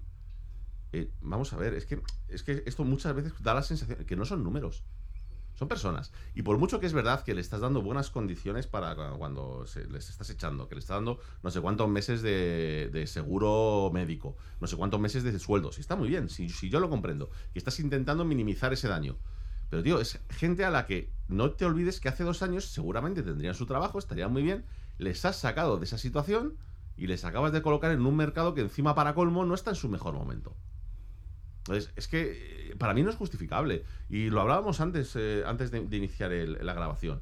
Está pasando con Zuckerberg, está pasando con Elon Musk, está pasando con, con, en Microsoft, está pasando en casi todas las empresas. No, es que no son responsables. Es decir, se supone, se supone que cuando en un país, otra cosa es que, claro, la realidad luego te pega en la cara, ¿no? Pero es que en un país en el que, pues como es en Estados Unidos, ¿no? tienes esa libertad de tanto de contratación como de, poder echar personal y demás, hombre, se cuenta con que normalmente, normalmente hay un mínimo de ética en lo que estás haciendo. No que estás pensando en otra cosa. Es decir, o sea, yo, te puedo decir a mí, ya, yo hace unos años, ¿no? Eh, fue a contratarme una empresa americana, ¿no? Eh, y, una de las cosas en las que insistieron mucho y me gustó, ¿no? Es decir, me, pareció una cosa muy positiva, es que eh, querían decir, no, no, no, por favor, nos gustaría que te centrases, es decir, vamos a centrarnos en ver cómo podríamos colaborar, ver qué podrías ayudarnos, en ver en qué podríamos nosotros ayudarte a ti, qué te podríamos hacer. Dice, porque nos parece muy serio el intentar mover a alguien de su rutina normal antes de que realmente vayamos a hacer la operación. Es decir, en el momento que nosotros te digamos esto va a suceder, no solo va a suceder, sino que nos vamos a encargar de que sea algo sostenido en el tiempo. Y si no, no te lo ofrecemos, porque es que eh, es tener un mínimo de responsabilidad, ¿no? Y claro, esto es lo que no están teniendo. Es decir, o sea, esto de Zuckerberg es, me parece vergonzoso. Vergonzoso. O sea, porque la situación no es. La situación no es yo qué sé, se me ha explotado una fábrica o he tenido un problema, se me ha caído toda la empresa en el bolsa y ya no tengo dinero y no puedo pagar. No, no es esa situación. La situación es, eh, que es que se me fue la olla contratando. Es como, pero tío, eh, o sea, yo puedo entender que se te vaya un proyecto. Tenías un proyecto que tenías en mente, que era el que querías hacer, que era el que querías llevar adelante. 200 personas, que oye, que es mucha gente, ¿no? Pero bueno, son 200 personas ¿11.000 personas? ¿Pero en qué estás pensando? O sea, ¿en qué estás no, yo, no sé, o sea, a mí me parece, lo, lo, comentaba antes, me parece de mal gusto. Me parece de muy mal gusto lo que están haciendo estas empresas. Es decir, el no tener ni el más mínimo problema, ¿no? Para, pues decir, para, para hacer las cosas sin pensar. Es decir, tienen direcciones que están pensando en otras cosas, que no están pensando en ningún caso ni en el bienestar de la propia empresa, ni en el bienestar de sus trabajadores, ni nada por el estilo. O sea, mira, ya no es por meter el en la llaga, pero mira con lo de los más. Cuando dijo, se acaba el teletrabajo, todos de vuelta a la oficina, y cuando vuelven a la oficina, la mitad de la plantilla no tiene ni silla donde sentarse. Pero, pero eh, o sea, e, e, eso desde mi punto de vista tiene que ir acompañado de una carta de dimisión. O sea, eso es mi opinión. Es decir, o sea, no solamente cabreas a todo el mundo que quieren estar en su casa trabajando en vez de en la oficina, por tus santas narices se van a ir a la oficina, sino que encima cuando llegan se encuentran con que, ah, no, es que claro, durante el tiempo hasta que estuviste en pandemia hemos quitado la mitad de los edificios, la mitad de los escritorios, no tenéis dónde estar. ¿Y qué hacemos mientras tanto? De momento quedaos aquí, como de pie, ya veremos. Es como, eh, pero, ¿perdona? No sé, o sea, decir, es lo que te digo, o sea, la sensación que tengo con todas estas empresas típicas, ¿no? De Silicon Valley y tal, es que Sí, eh, no dudo que sus CEOs son grandes en muchos casos, ¿no? Eh, son grandes emprendedores y tal, pero eso no significa que seas un buen CEO. En, ningún caso. O sea, decir, ser, CEO es otra cosa. Yo siempre lo digo, ¿quieres tener una posición guay? Hazte presidente de la empresa. Que puedes tener cierta capacidad de decisión. Además, si tiene una parte tuya y tal, podrás votar o podrás hacer. Pero responsabilizarte del funcionamiento del día a día cuando tú no tienes capacidad para hacer eso, pues bueno, pues aquí vemos el resultado, ¿no? Por lo menos yo, lo veo así. Sí, no, de hecho yo, por ejemplo, te pongo mi ejemplo empírico, aunque obviamente mis empresas son el 0,000000, ¿vale? Pero yo, por ejemplo, eh, yo lo he dicho muchas veces, yo soy técnico. Yo no soy capaz, ¿vale? Hay mucha gente que dice, oh, Julio, el nuevo CEO de Apple. Está así un poco la, coña, ¿no? De, eh, yo no soy capaz de, porque un CEO eh, tiene que ser, por ejemplo, un, entre comillas, buen CEO, es Tim Cook, ¿vale? Porque es un tío que viene de financiero, es un tío que viene de gestionar operaciones, porque antes era el, el Chef Operations, y es un tío que efectivamente cumple con lo que tiene que hacer un CEO, que no es tomar decisiones, sino es gestionar la empresa. Que son dos cosas muy distintas. ¿Vale? Y entonces, claro, aquí nos estamos acostumbrando a que un CEO sea el que toma las decisiones y en realidad un CEO, como director ejecutivo de la empresa, tiene que ser aquel que gestione y que cuando una decisión le venga justificada desde abajo, de decir, oye, hay que hacer esto, hay que hacer lo otro, por este motivo, por este motivo, y le pongan en una vicisitud de qué hacemos A o B, porque A o B son distintas decisiones que pueden repercutir en la gestión de la propia empresa, el CEO es el que tomará la decisión. Pero una decisión absolutamente previamente eh, digamos, barajada, vista, sopesada, etcétera, ¿vale? Pero quien realmente toma esas decisiones, pues eh, son otra gente en su lugar, ¿de acuerdo? Y de hecho, tenemos ahí la prueba, por ejemplo, de el tema que se ha hecho público hace poco al menos a nivel rumorología, es decir, es algo que dice Mark Gurman, que, y esto es algo que cuando se lo pasé a Oliver se lo puse como sorpresa, nunca lo hubieras adivinado, eh, que parece ser, según Mark Gurman, que desde el año 2019 Apple ha decidido cambiar su forma de eh, enfocar los productos, esto es una toma de decisión por parte del CEO en cuanto a la gestión de la propia empresa, porque se ha decidido que la compañía tenga mayor peso en la reducción de costes que en la eh, producción de, de producto que sea de más calidad. Y ahí tienes tu iPad 10, ahí tienes tu AirPods Pro de segunda generación prácticamente idénticos que el de la primera, ahí tienes ese perfil de iPhone, esos iPhone 14 con A15, es decir, ahí tienes a una compañía que desde el año 2019, estamos hablando de tres años, incluyendo toda la pandemia, su nivel de riesgo es lo mínimo. Solo ha arriesgado en mercados que son para él minoritarios, por ejemplo, el Mac, ¿vale? Pero en tema de servicios, en tema de eh, productos de alto nivel, el tema de pues la- las ventas de AirPods son prácticamente una compañía del Fortune 500, 500 por sí sola, ¿vale? Pues todo eso obviamente está cambiando, ¿no? Entonces, ¿Por qué toma Apple estas decisiones? Porque Apple se caracteriza porque cada trimestre presenta resultados y siempre son el mejor trimestre hasta la fecha, ¿vale? Siempre. Siempre es el trimestre récord, siempre es el trimestre de más beneficios, siempre es el trimestre que han ingresado más dinero, siempre es más, más, más, más y más. Si sale Microsoft, presenta unos resultados y prevé que para el siguiente ejercicio del, siguiente trimestre del mismo del año siguiente no va a tener los mismos beneficios, ¿qué sucede?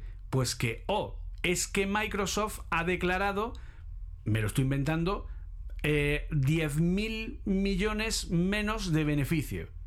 Es que Microsoft ha perdido 10.000 millones. No, no, señores, no ha perdido, ha dejado de ganar, que no es lo mismo.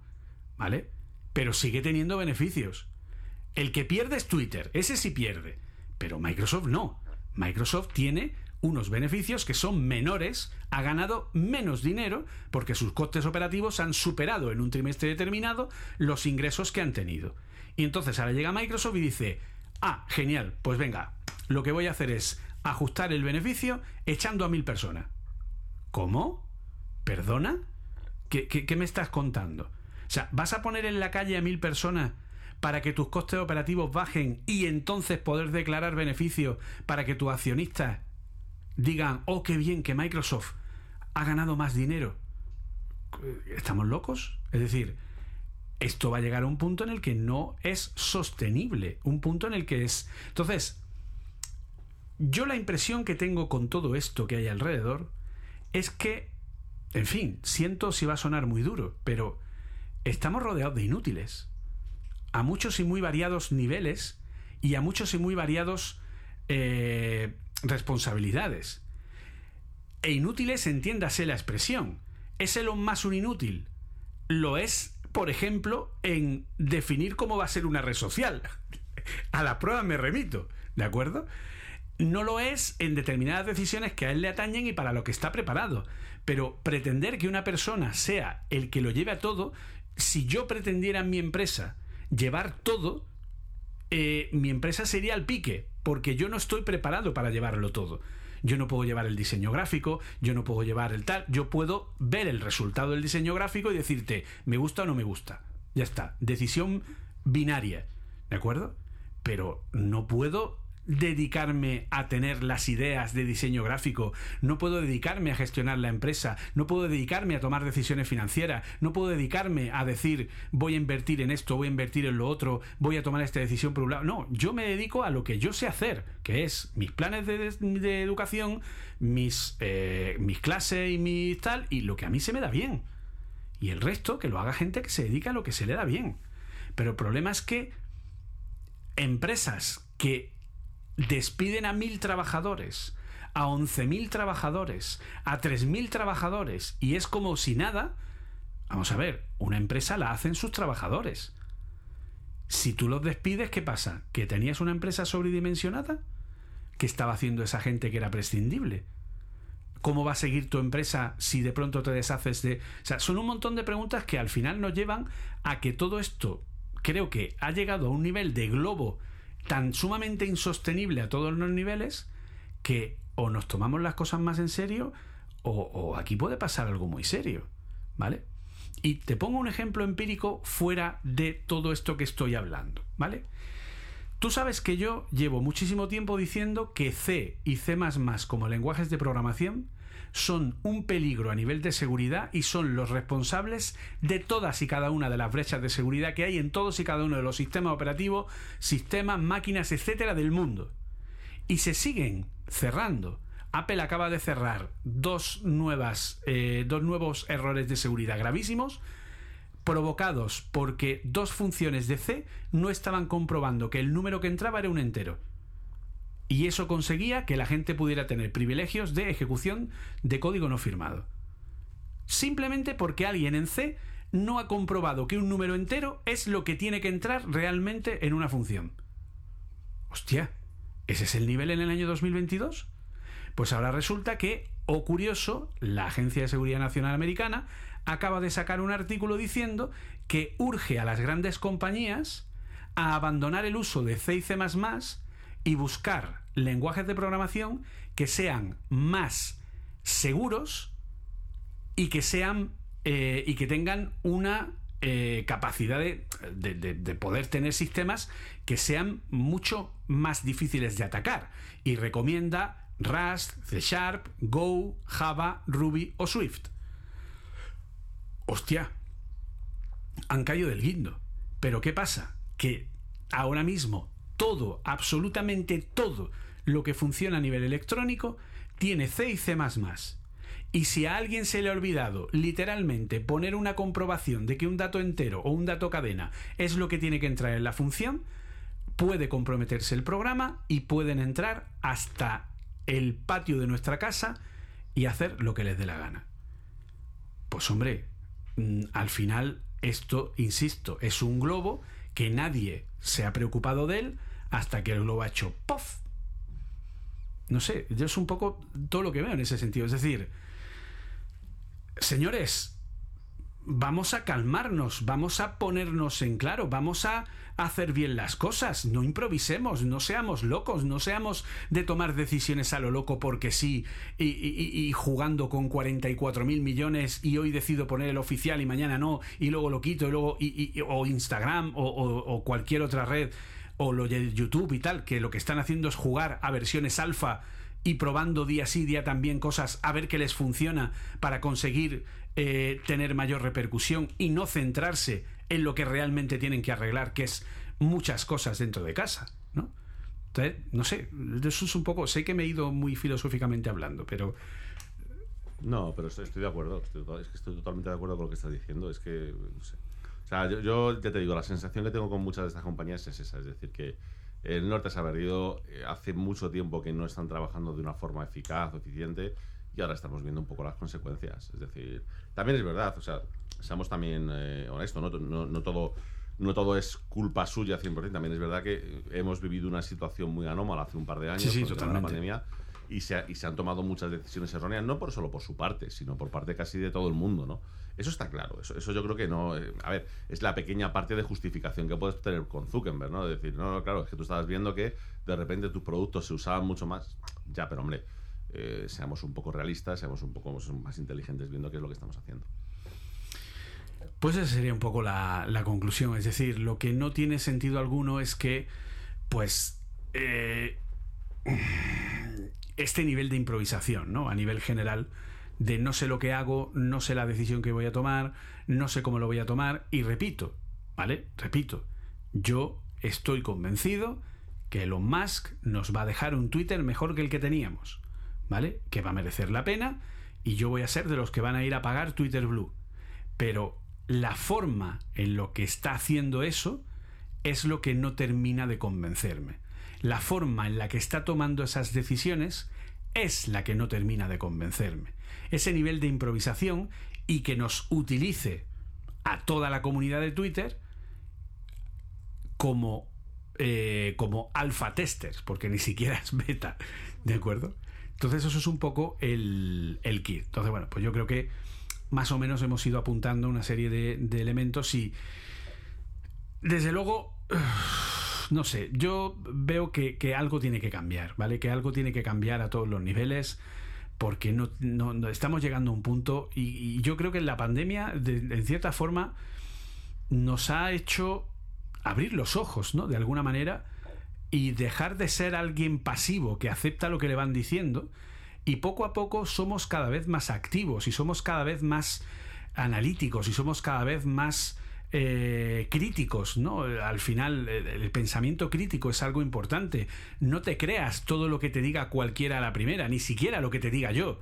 Ten tu propio criterio, ten tu propio pensamiento crítico, investiga, lee, analiza y toma tus propias decisiones y toma tus propias eh, ideas y no cojas las de los demás porque es que lo ha dicho Pepito lo ha dicho Juanito. No, no. Pepito, Juanito o Joselito están eh, influenciados por sus propios intereses o por los intereses de gente que para ellos eh, es importante y defienden dichos intereses. Entonces, no sé, yo creo que estamos en un punto que, desde luego, podríamos decir que en los últimos años, aburrirse, aburrirse a la humanidad no se, va, no se ha aburrido. ¿Vale? Y yo creo que eh, yo ya, como he dicho muchas veces, solo falta que vengan los aliens y ya pues eh, lleguen aquí, digan hola, ¿qué tal? Llevamos años dando vueltas y venimos a pues no lo sé, si a conquistaros o a echaros una mano, no lo sé, qué sería mejor. Pero desde luego, eh, bueno, pues eso sería un poco el, el, tema. Entonces, bueno, por ir, por ir concluyendo, ¿cuáles serían un poco tus, tus consideraciones finales, Oliver? No, yo creo que las consideraciones son, a ver, eh, más allá de todo lo que hemos hablado, que está bien, también tampoco precipitarnos ¿no? en lo que está sucediendo. ¿no? Yo creo que, y yo aquí me incluyo el primero, ¿no? creo que hemos hablado todo lo que se puede hablar, eh, tanto aquí como en otros, en otros programas o en nuestras redes y tal, de todo lo que está pasando cuando, bueno, llevamos una semana o dos semanas, una semana y media de, de, de Elon Musk en Twitter. ¿no? Yo creo que y bueno, ver, habrá que esperar un poco a ver qué es lo que está pasando. Y yo lo que sí animaría a todo el mundo, aparte de lo que has comentado tú, es a eh, tener un poco de calma, ¿sabes? Es decir, a mí lo que me da miedo de todo esto es que el efecto, este famoso FOMO, ¿no? Nos lleve a meter la pata a nosotros mismos, ¿no? Es decir, decir ostras, que van a hacer un cambio en Twitter, eh, voy a hacerlo yo el primero, que... Espera, espera, espera. Vamos a ir calmándonos, vamos a ir viendo cómo evoluciona la cosa y en función de eso vamos a ir viendo qué se puede hacer, qué no se puede hacer y demás, ¿no? Es, un poco lo que, lo que trataría, lo que trataría como conclusión de decir, venga, ya estamos viendo cuál es la situación, estamos viendo que va a haber cambios, está muy bien, ya, sabes que a mí me encantan los cambios, pero bueno, vamos a ir viendo lo que es y poco a poco.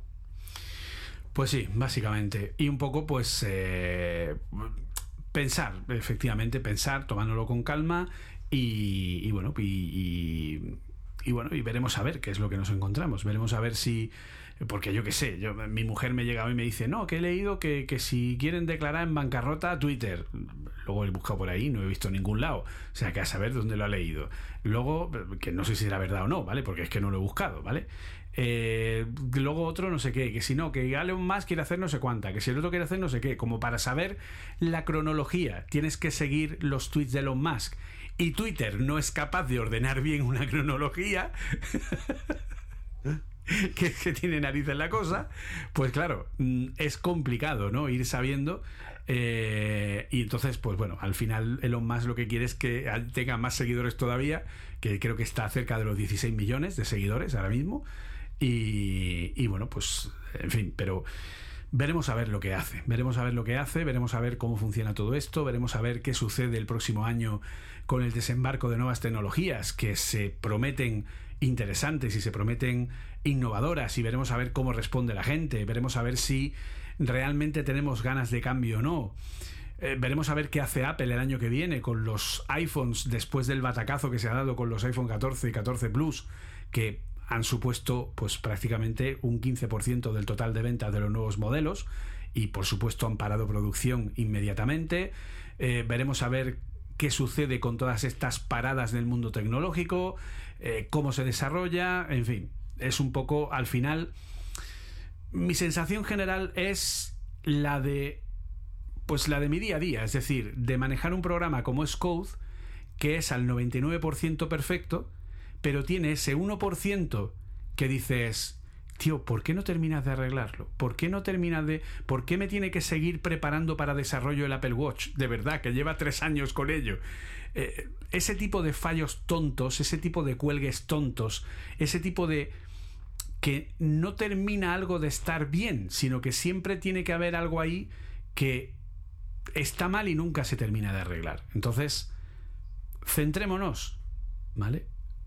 Tomémoslo con calma, centremos las cosas y Jobs dirá, como quien dice.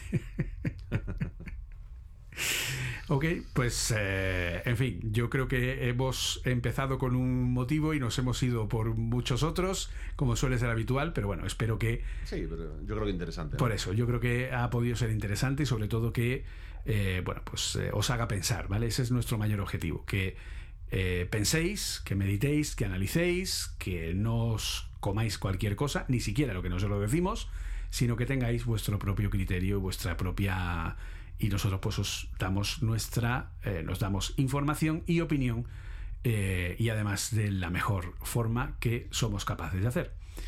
Así que pues eh, poco más. Oliver, cuéntanos dónde puede la gente encontrarte, que cada vez es en más sitios, ¿no? Esto es como una... Sí, bueno, yo, ya siempre digo que busques en cualquier buscador arroba Oliver Navani o Oliver Navani todo junto y tú ya ahí te encuentras que está YouTube, está Twitch, hay podcast, hay Twitter, hay TikTok, hay Instagram.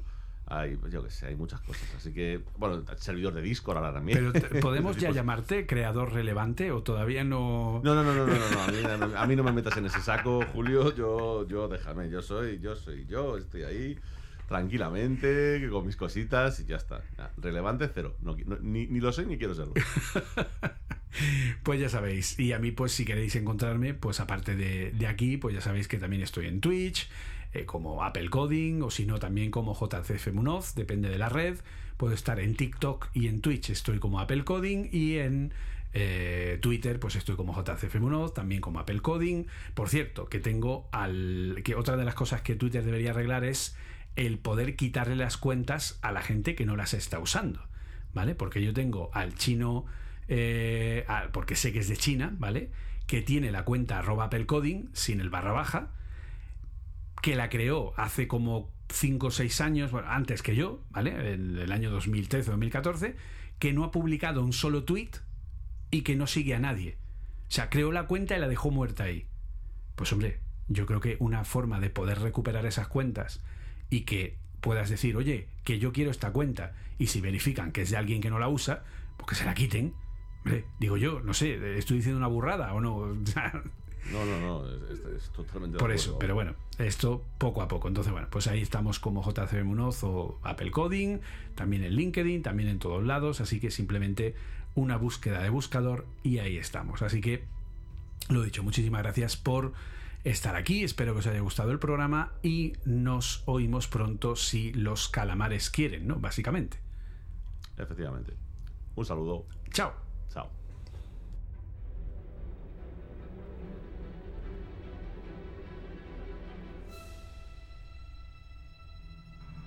Sabemos que estáis ahí. Percibimos vuestra presencia. Sabemos que tenéis miedo, nos teméis a nosotros. Teméis el cambio, pero no conocemos el futuro. No hemos venido para deciros cómo acabará todo esto. Al contrario, hemos venido a deciros cómo va a comenzar.